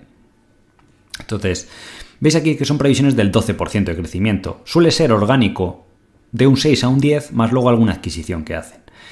Entonces, aquí estas adquisiciones, estos son grandes adquisiciones que hicieron en 2016-17, por eso crecieron tanto, y para hacerlas, pues eh, se endeudaron un poco. Ahora vuelven a estar en una situación de caja neta, lo cual les puede ayudar a tomar oportunidades, porque en estas recesiones, lo bueno de estas compañías que crecen también a base de comprar otras, pues eh, pueden tomar ventaja de hecho. De hecho, Nagarro en el último conference call comentó eso, que de repente ya están viendo valoraciones más razonables para hacer y crecer adicionalmente vía adquisiciones y tienen un balance muy saneado, además ahora les han dado una línea de crédito mucho más grande para hacer adquisiciones si lo eh, necesitaban. Aquí me habéis puesto solo brands, DTC. ¿Y esto qué, qué es lo que hacen? No tengo ni idea. O sea, también me gusta ver con vosotros así cosas random, porque al final hay tantas acciones cotizando. Directo Consumer Outdoor Lifestyle. Vamos, esto yo creo que le benefició bastante el confinamiento, solo por verlo, porque es la típica compañía. Vale, entonces, hombre, pues ha ido al garete la, empresa, sí que ha ido bastante mal. De 20 a 5. Tened mucho cuidado con las salidas a bolsa en Estados Unidos, de ver quién nos la saca, si es un private equity, un venture o quién demonios es, porque normalmente suelen tener más información que vosotros y la suelen sacar muy caras, normalmente en el peor momento posible. Y supongo que esta compañía, pues a lo mejor le ha afectado un poco poco eso. Fijaros que en 2021 ganó 120 millones y este año le van a bajar ya los beneficios un 42. ¿Por qué? Porque es el tipo de producto que si era un retailer de ese tipo de cosas de hacer al aire libre y tal, pues, eh, pues aquí salen solo stuff, que es como pues, fabrican estos hornillos, entiendo, que a lo mejor tienen su marca y dentro de estos nichos de mercado seguro que son buenos, por lo menos parece bonita la web. Pero tenéis que tener mucho cuidado con las salidas a bolsa y eso tiene muchísimo peligro y sí que la verdad que eh, hay que ser muy selectivo. Luego también hay que tener cuidado con las stock options, estas compañías nuevas que salen al mercado que no estén abusando demasiado. O sea, está bien una parte. Bueno, aquí se pagan 7, 20 millones y cuánto facturaba esto. Bueno, para lo que factura y el evita que tiene tampoco es excesivo. Un 20% del evita, bueno, es razonable si aportan valor, la compañía va bien y oye, a lo mejor luego pasa este bache y si realmente remontan las ventas. Estas previsiones a mí me parecen más optimistas, pero bueno, si se da, que puede ser, pues eh, la empresa se debería beneficiar. Si en el futuro pasa a ganar un dólar, está a 4, ¿vale? Y pies normalizado. Este año va a tener 0,80 según esto. Y estos son los beneficios normalizados, 60 millones, ¿vale? Vamos a ver la valoración. Hombre, es per 4. No sé, se me hace bajo o barato, ciertamente. O sea, cualquiera que sepa valorar un poco acciones y no tiene deuda la empresa. Es curioso. Es como una de dos, o es la típica empresa, el ángel caído que se llaman, o los fallen IPOs que, que han ido mal y que hay tanta negatividad que todo el mundo está perdiendo dinero y empiezan a vender, vender y vender y llegan a valoraciones de este estilo. O hay algo raro, ¿vale? De que mercado piense que la directiva se está aprovechando o que estas previsiones vayan a ser peores, de que este año no vaya a facturar esto o que vaya a tener descenso de beneficios. Esto podéis ir aquí a inversores y decir, pues no sé, vamos a ver el último trimestre, a ver qué es lo que ha publicado, porque en el último trimestre ya no había, digamos, una ventaja por el confinamiento y todo esto. A ver, aquí están los, los resultados del último trimestre, ¿vale? Para estar al día. La empresa facturó 100 millones, o sea, un aumento del 47%. Eh, pues hombre, la verdad que tuvo un buen crecimiento. Y en 2023 se prevé que facture 538 millones. Hombre, si está ahora haciendo 102, crece un 20, pues sí que pueden ser 500 millones. EBITDA ajustado 11 millones, lo cual sería en el año 44. Vale. Mm, mm, mm. Luego estas compañías, si venden mucho online, lo que ha pasado ahora es que hay que invertir más en publicidad porque han subido bastante los costes publicitarios y eso hace que se les comprima los márgenes, que ha sido mucho de las, lo que le ha pasado a estas compañías. Y aquí dan un guidance de que el margen EBITDA en este año, que es un año más normal, esté en los mid-tens, o sea, un 15%. Hay que ver cómo ajustan el EBITDA también, ¿vale? Que no sea Aquí está septiembre, que no sea muy esto, porque para creerte esa valoración tiene que ser un razonable el número que te dan, ¿vale? Aquí veo que en inventario se les ha ido pues todo el dinero, por eso tienen pérdidas operativas de cash flow, pero es normal por el tema de la inflación, seguro muchos de ellos han estado acumulando y luego ese inventario se libere a futuro, pero es lo malo de estos negocios, que ellos primero tienen que generar el inventario, luego buscar el cliente y venderlo, con lo cual tienen que acumular. Eh, ese, ese, inventario. Por aquí estarán cómo ajustan el EBITDA o el IPS ajustado. El principal ajuste que le meten es las stock options, que bueno, son 15 millones. Ah, bueno, 4 al trimestre, anualizados son 15 o 20. Netos serían 10 millones. O sea, de esto que pone aquí TKR, yo lo que haría sería, en vez de 60 millones, asumir que lo que gana realmente son 50, para ser conservador, y que está ganando 60 céntimos por acción, ¿vale? Pero aún así, pues seguiría siendo una valoración de 6 veces beneficios, 7, una cosa así, ¿vale? De hecho, en el último trimestre ha ganado 0,15, que serían 60 céntimos por, por acción, ¿vale? Mm, Supongo que la empresa no generará mucho cash flow si veis los años anteriores por ese problema de los inventarios. Sobre todo en 2021, fijaos cómo tuvo que aportar tanto inventario. En 2020 fue al revés, tuvo un efecto positivo por, por ese hecho, porque fue un año al revés, donde tuvieron mucha demanda y tenían ya inventario acumulado y, y la gente compraba cualquier cosa del, del inventario. Esto se debería un poco normalizar los próximos años, supongo. Y eh, bueno, es interesante. Aquí he visto que han diluido bastante de todas formas. Fijaros que han emitido acciones. Vamos a ver los últimos nueve meses. Eh, distributions, stock, issued. A lo mejor eso que estamos viendo ahí de esa emisión de acciones es de cuando salieron a bolsa y ya no han vuelto a diluir más. Es importante ver que no diluyan demasiado, sobre todo porque no lo necesitan, yo creo, o sea, no tienen tampoco deuda y demás. Pero bueno, puede ser interesante como Small Cap, no la conocía, ¿vale? Así que gracias por, por la recomendación, ¿vale? Eh, vosotros sí que sois libres de hacerme recomendaciones. Yo estoy sujeto a disclaimer, pero vosotros me podéis recomendar libremente cosas si veis cosas interesantes. Bueno, o los alumnos también. Eh, Novo Nordis, me ponéis aquí. Eh, ya sabéis que en True Capital vendimos, porque fue bien, subió mucho, casi se dobló, pero la valoración ya llegó a como 40 veces y esto. Eh, voy a ver por aquí, me habéis puesto varios interesantes. Nemescheck. Nemescheck es una compañía alemana. De software para el diseño de creo, de edificios y todo esto, si no me equivoco, para el sector de la construcción. ¿vale? Entonces esto es muy valioso, que es de las compañías eh, líderes y demás. Y eso puede, te permite subir precios y demás. ¿Qué pasa? Que el año pasado, de nuevo, hubo esta euforia por todo lo que era tecnológico y se fueron las acciones hasta niveles de 70 a 100 veces beneficios. Y ahora ha corregido. ¿Vale?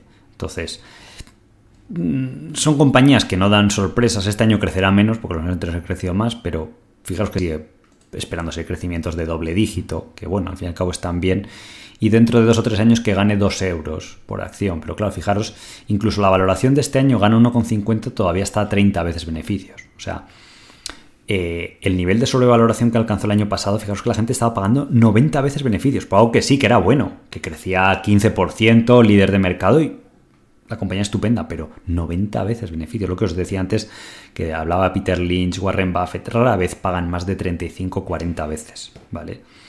Eh, es un poco lo que os decía con, con, con, Nagarro. El año pasado llegó a un pico de 30 veces, no era 90. ¿Vale? Sin embargo, este año con la caída y lo que han aumentado los beneficios, pues ha comprimido de 30 a 12 veces o 13 de lo que iba a ganar ahora antes de la subida de este año 2023, más o menos, eh, en ese escenario. Siendo también una compañía alemana, o que cotiza al menos en el mercado alemán, pues podéis ver esa compresión. Como no le afecta o eso a mí al menos me parece bueno, de decir, ha habido negatividad, pues que baje todo, no porque le pase algo a la compañía, pues suele ser bueno.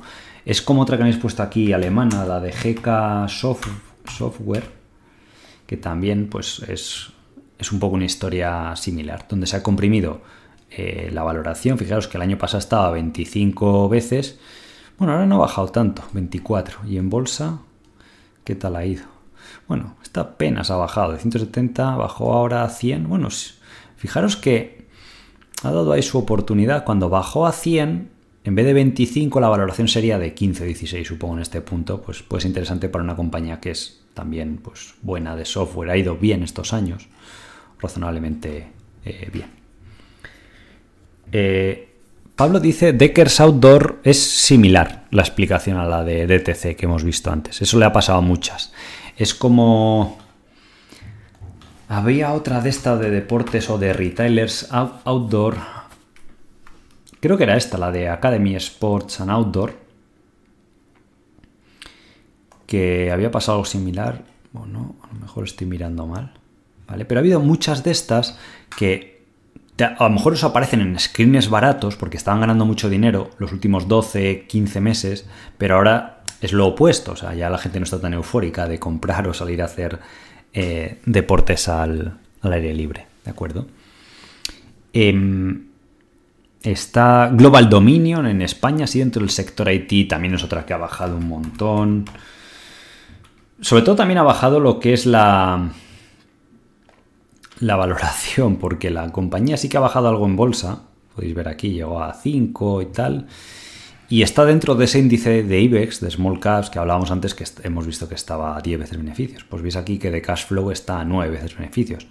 Y eh, con, una situación financiera muy buena. Veis aquí que tiene 120 millones en caja. A lo mejor no es todo caja por el mercado minorista, del sector minorista que tiene, pero pongamos que sea 70, 80. Eh, donde va a crecer este año, casi doble dígito, el año que viene, el siguiente, y donde, pues bueno, va a aumentar los beneficios por acción a 0,40 con lo cual estaría quitando la caja pues menos de 8 veces beneficios. Estas compañías normalmente cuando hay transacciones privadas en el sector suelen estar al doble, no a 8, a 9, se transaccionan a 15, 16, 17, una cosa así, ¿vale? Pero eh, lo que os digo siempre, cuando los flujos de capital mandan, pues eh, las compañías se, resienten. Los resultados que he ido publicando pues son buenos y al final lo que hacen pues son bastante predecible, ¿vale? Mm, Grupo Guillín la vimos, Doll Foods no ha habido así mayor novedad, veremos cuando publiquen resultados, pero bueno, va rebotando. Los últimos resultados ya la gente le empiezan a dar confianza.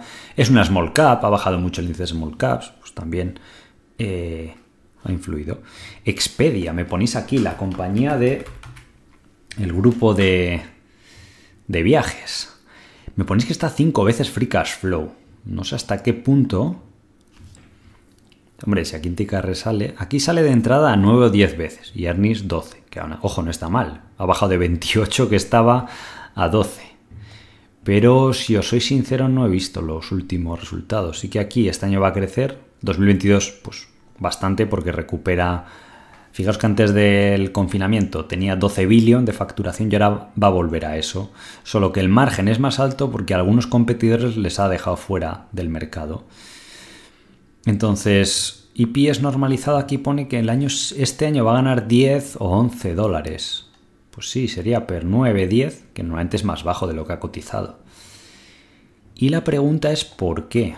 ¿vale? Yo Expedia, o sea, sí que conozco el negocio y eso, pero aquí estas partes se la he distorsionado por el COVID. Pero antes de esa época, fijaos que cotizaba entre 15 y 20 y ahora está a 10, pues se puede ver. O entiendo que os guste, os sentéis emoción. Y la verdad que no... Es curioso, o sea, no he seguido la historia para saber qué es lo que le preocupa al mercado. Porque cuando veis esto, normalmente es que hay algo, no sé, que le puede afectar o que tienen miedo de competencia adicional, no sé si por el BNB o así. Pero los últimos resultados muestran un avance importante en el Q3 del 22% año sobre año. Y eso que el año anterior ya, final 2021, era bueno porque no había casi restricciones para, para viajar. Los beneficios ajustados por acción subieron hasta 4 dólares. Y em, el cash flow es negativo, supongo que por el ciclo de capital que tienen. Y no sé si han dado un guidance de resultados para este año 2022. Eh, estos son los resultados. Aquí a veces podéis buscar poniendo Outlook o Guidance.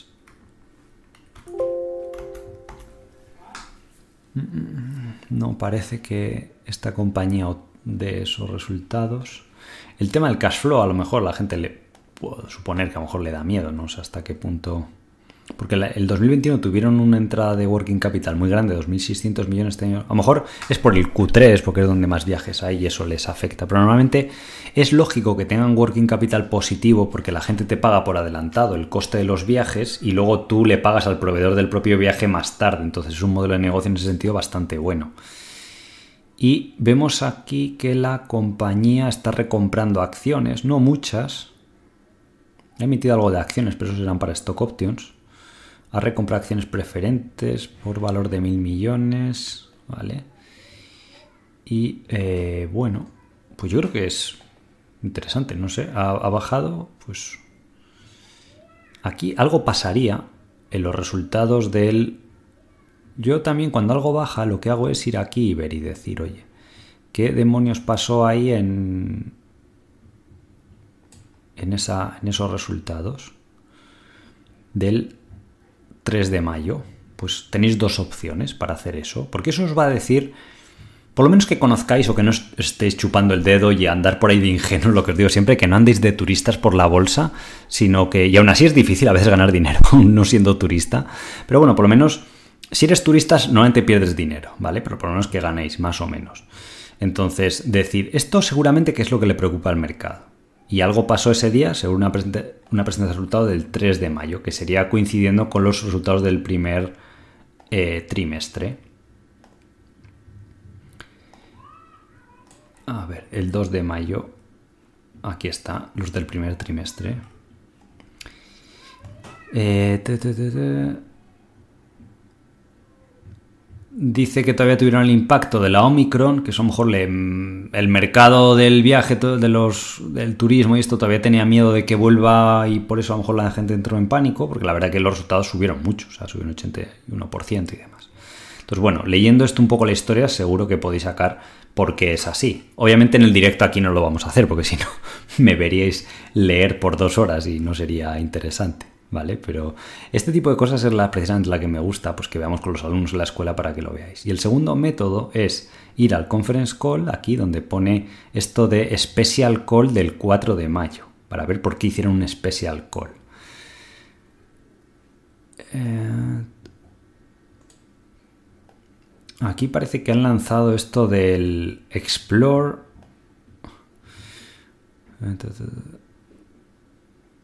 Aquí habla de que tuvieron el problema de que tuvieron que revolver mucho dinero, supongo que con lo del eh, confinamiento y todo esto. Y no sé si es algún producto nuevo que han sacado o que es mm, lo que están. Pero leer esas dos conference calls seguro que os da muy buena información. Y luego es el segundo paso, antes de decir, vale, pues ya se ven que las acciones están mucho más baratas que en el pasado antes de meterse como un loco, es decir, oye, este problema, que yo todavía no tengo claro lo que es, es permanente o pasajero, porque a lo mejor si dices, oye, es que vamos a cambiar un poco el modelo de negocio, pero la directiva te dice, oye, está, está yendo bien, los resultados además te apoyan eso, pues ya uno gana confianza. No recuerdo si Expedia creo que tenía algo de deuda, lo cual es importante. Tenía deuda antes de la crisis, pero ahora veis aquí que aparece en rojo, esto es caja neta, con lo cual tiene un balance bastante saneado. Y de hecho para el año que viene se estima que ese balance aumente bastante la caja neta, 5.000 millones. Seguramente porque se corregirá el tema del working capital.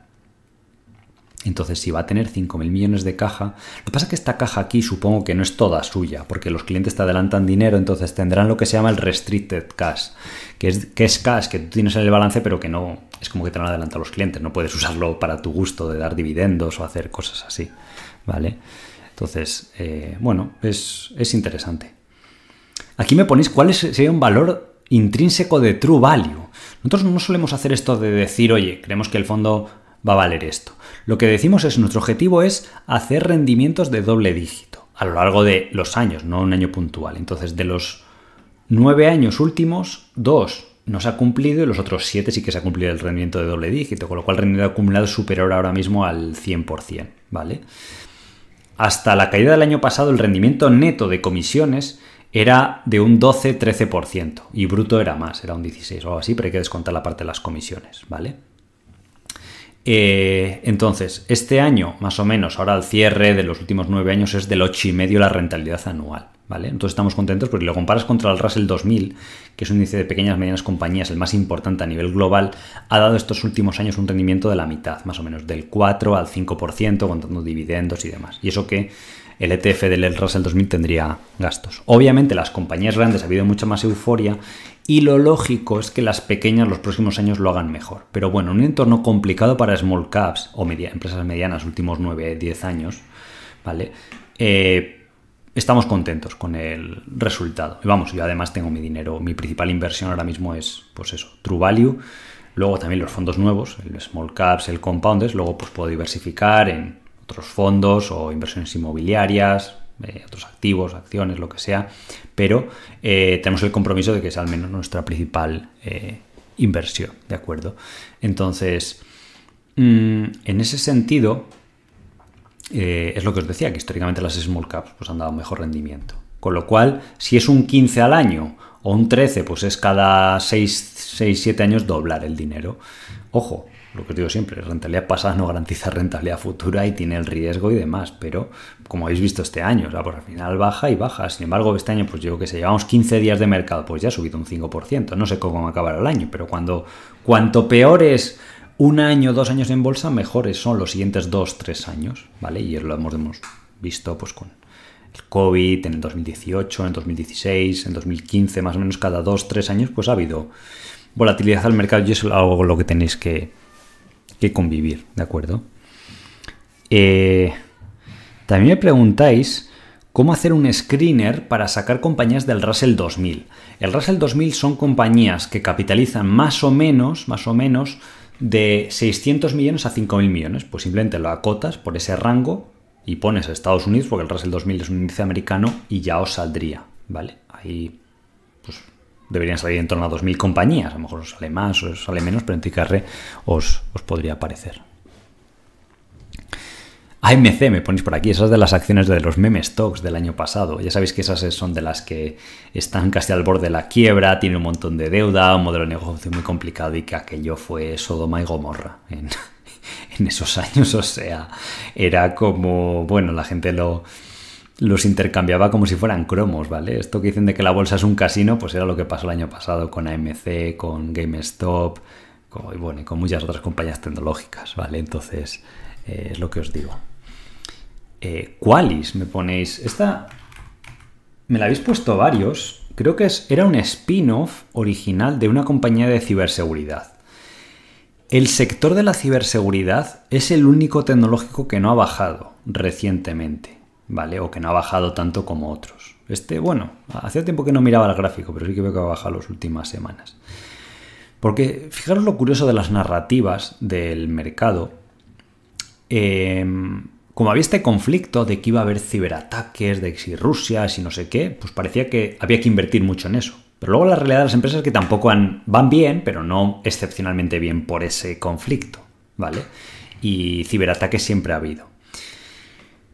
No caigáis en la falsa creencia de que porque algo no ha bajado es más seguro. ¿vale? Porque suele pasar a menudo.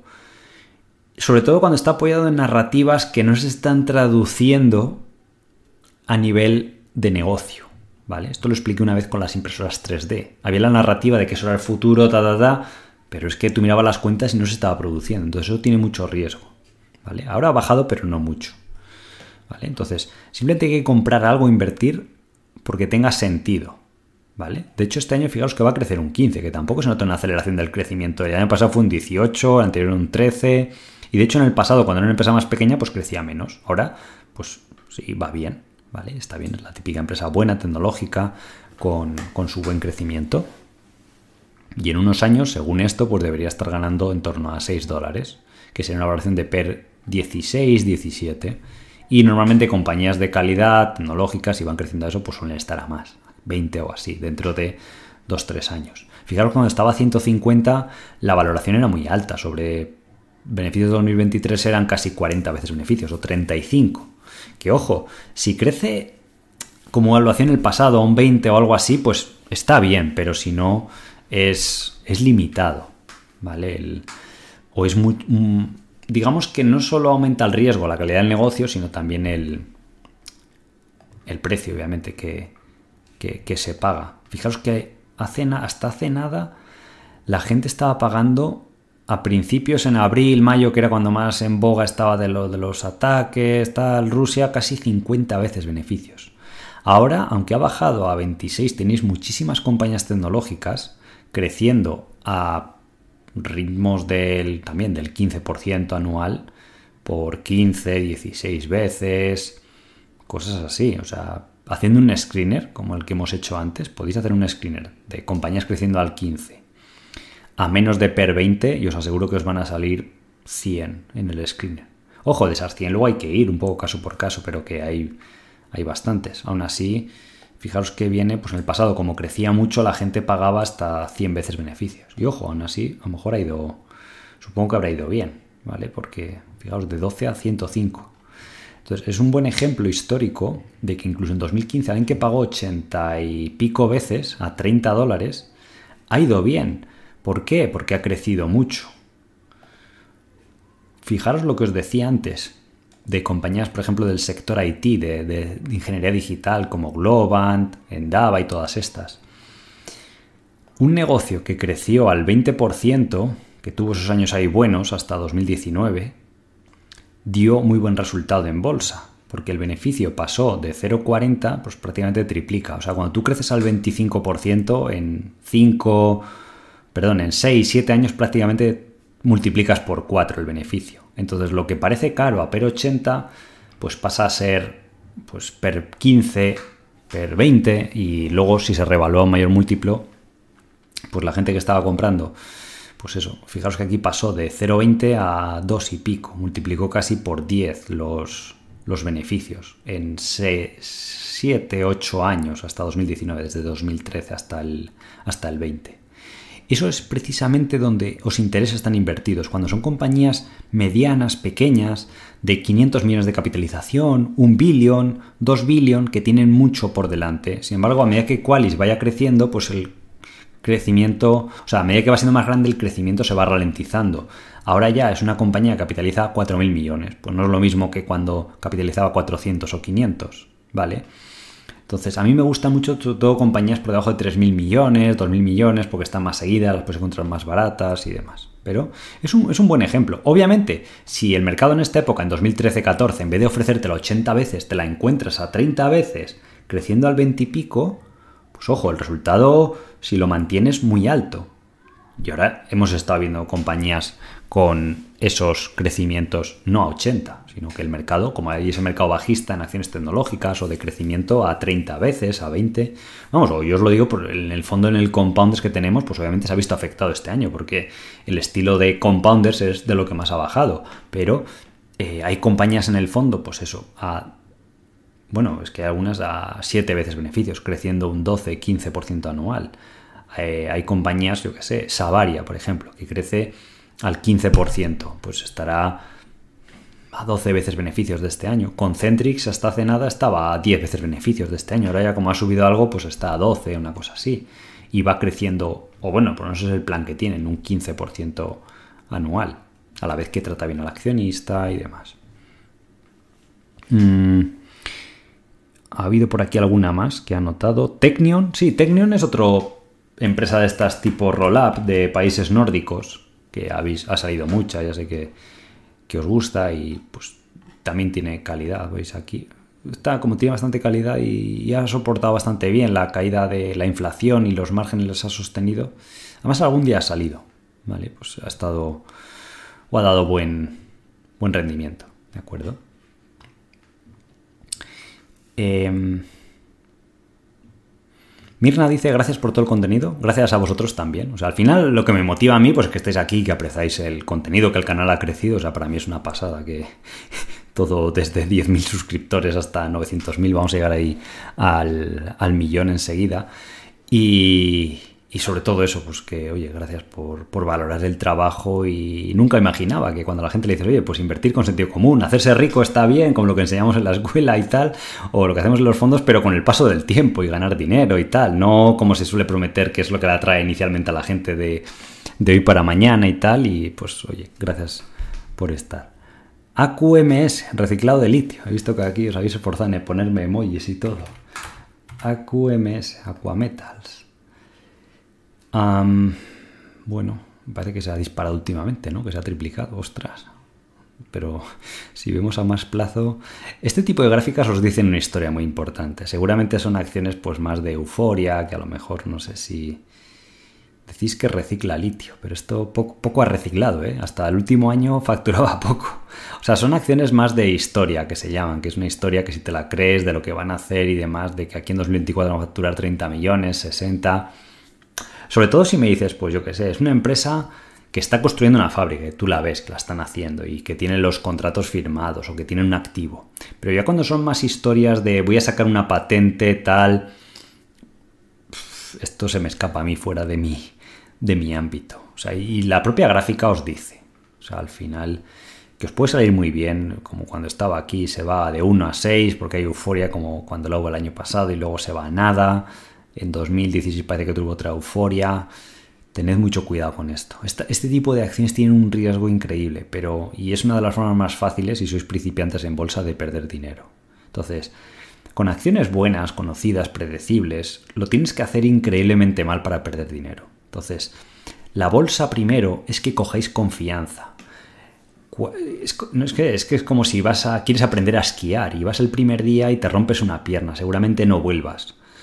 Y te estás perdiendo una experiencia que puede ser maravillosa que a mucha gente le gusta. Pues en la bolsa lo que no queréis empezar es partiéndose una pierna el primer día, intentando sacar la bola del mapa con acciones muy especulativas, de este perfil, sin crecimiento, con mucha deuda, de negocios muy cíclicos a la vez que, tienen deuda, que también son combinaciones explosivas, o invirtiendo en cosas muy exóticas, de que si una empresa de Indonesia o de Tailandia, o si tenéis experiencia y luego para una parte pequeña del mercado, acciones chinas y tal, pues vale, bien. Pero al principio empezad o poneros en una situación donde sea agradable la bolsa. Decir, oye, no os saboteéis a vosotros mismos Acciones que veáis que han ido bien históricamente, que la valoración, aunque sepáis poco, tiene sentido, que no tengan deuda, que veas que es un, sector que va a seguir existiendo, que la empresa tiene una buena posición competitiva. Si te equivocas, a lo mejor te quedas comido por servido o si pierdes es muy poquito y lo normal es que ganes algo de dinero. Y luego ya vas aprendiendo, pues ya vas pisando un poco el acelerador, es como esquiando. Te tiras primero por la pista verde, luego la azul, tal, hasta bajar por las negras, que es más divertido. Pero no puedes ir el primer día a la pista negra. Entonces aquí es igual. Luego ya te puedes ir adentrando y decir, pues voy a aprender empresas medianas o pequeñas, nuevos modelos de negocio. Puntualmente te puedes aventurar a acciones cíclicas, a empresas de otros países, tal.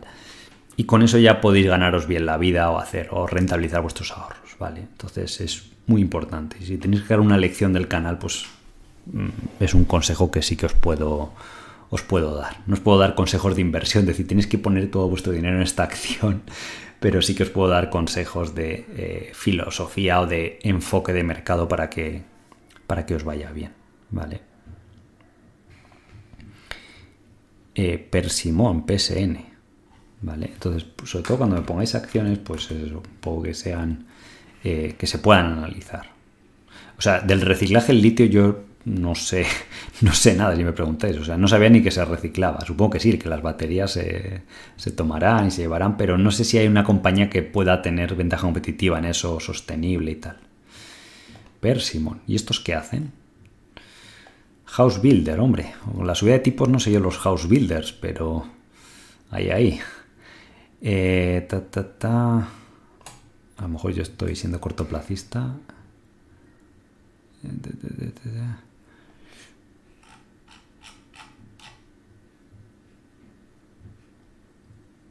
Mm.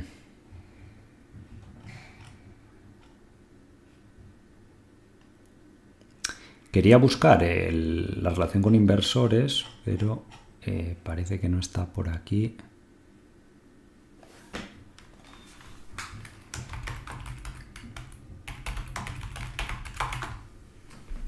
Investors, vale, Persimon. Ah, bueno, aquí tenéis incluso los últimos resultados, que ya se empieza a ver las nuevas... El average selling price se mantiene todavía porque va retrasado el precio de la vivienda, pero debería ajustarse un poco por la subida tan fuertes de tipos. Además, Reino Unido tiene un problema serio de inflación, entonces para controlarlo van a tener que, que subir bastante la, las tasas. Entonces eso a la compra de vivienda nueva le debería afectar algo. Ojo, la inflación, o sea, las viviendas suelen comportarse bastante bien en entornos de, inflación. En términos nominales, a lo mejor no bajan o bajan poco. En términos reales sí que si le ajustas la inflación bajan bastante. Pero en términos nominales podrían llegar a mantenerse. Y los costes de construcción le deberían eh, aumentar. Y sigue siendo, pues eso, un, un sector cíclico.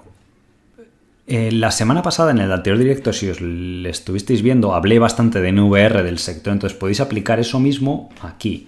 Podéis ver los márgenes brutos que tiene la compañía, qué ROEs eh, opera. Este aplica el modelo un poco más de márgenes más altos, del 30%.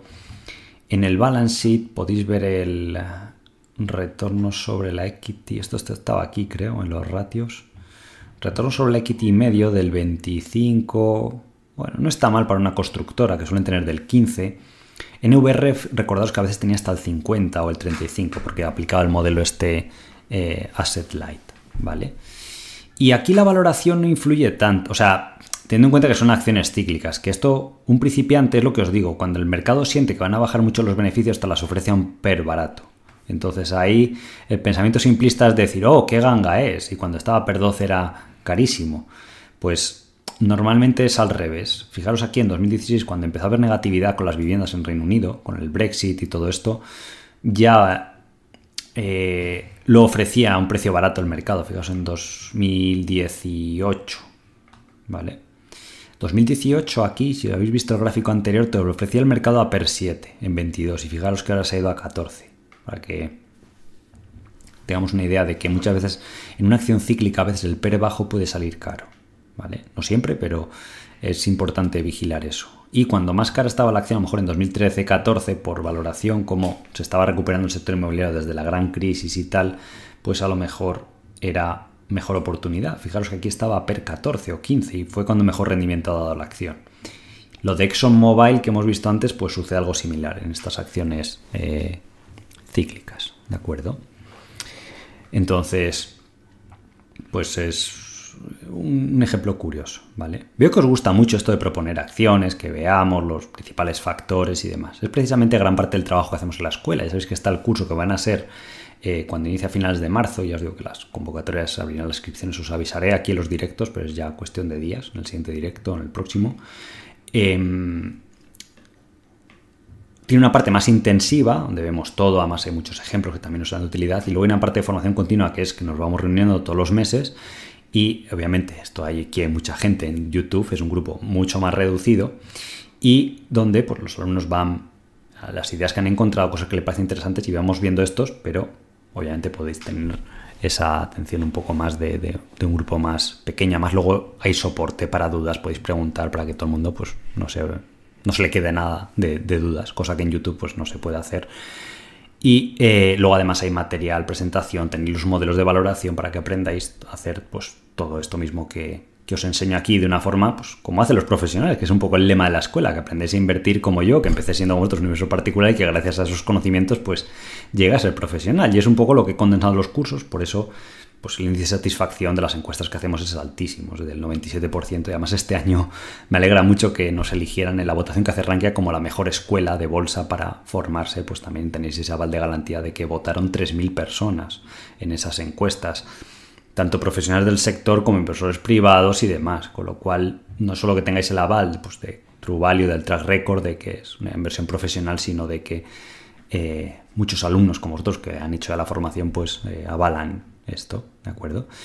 Y nada, oye, pues lo he pasado genial con vosotros, ya os digo, compartiendo aquí una tarde más, luego ya os digo que la formación es opcional, que le guste, el que quiera llevar su inversión al siguiente nivel, pues estupendo, pero oye, con que estéis aquí los domingos, os aporte valor, los directos, veáis que funciona mejor la bolsa y clases como la de hoy, de, que veáis cómo se pueden aprovechar oportunidades con ejemplos reales, actuales, casos prácticos, históricos, de que lo que ha sucedido en el pasado normalmente va a acabar sucediendo al futuro. Por eso es bueno que os convertéis en estudiosos de lo que suele pasar y que veáis todo con perspectiva. Y de esa forma, la palabra crisis, como suele decir, significará oportunidad, ¿vale? Y donde aquellos que tengan miedo pues no ganan dinero y aquellos que sepan aprovechar las oportunidades y estéis formados, pues lo deberéis eh, hacer, hacer bien.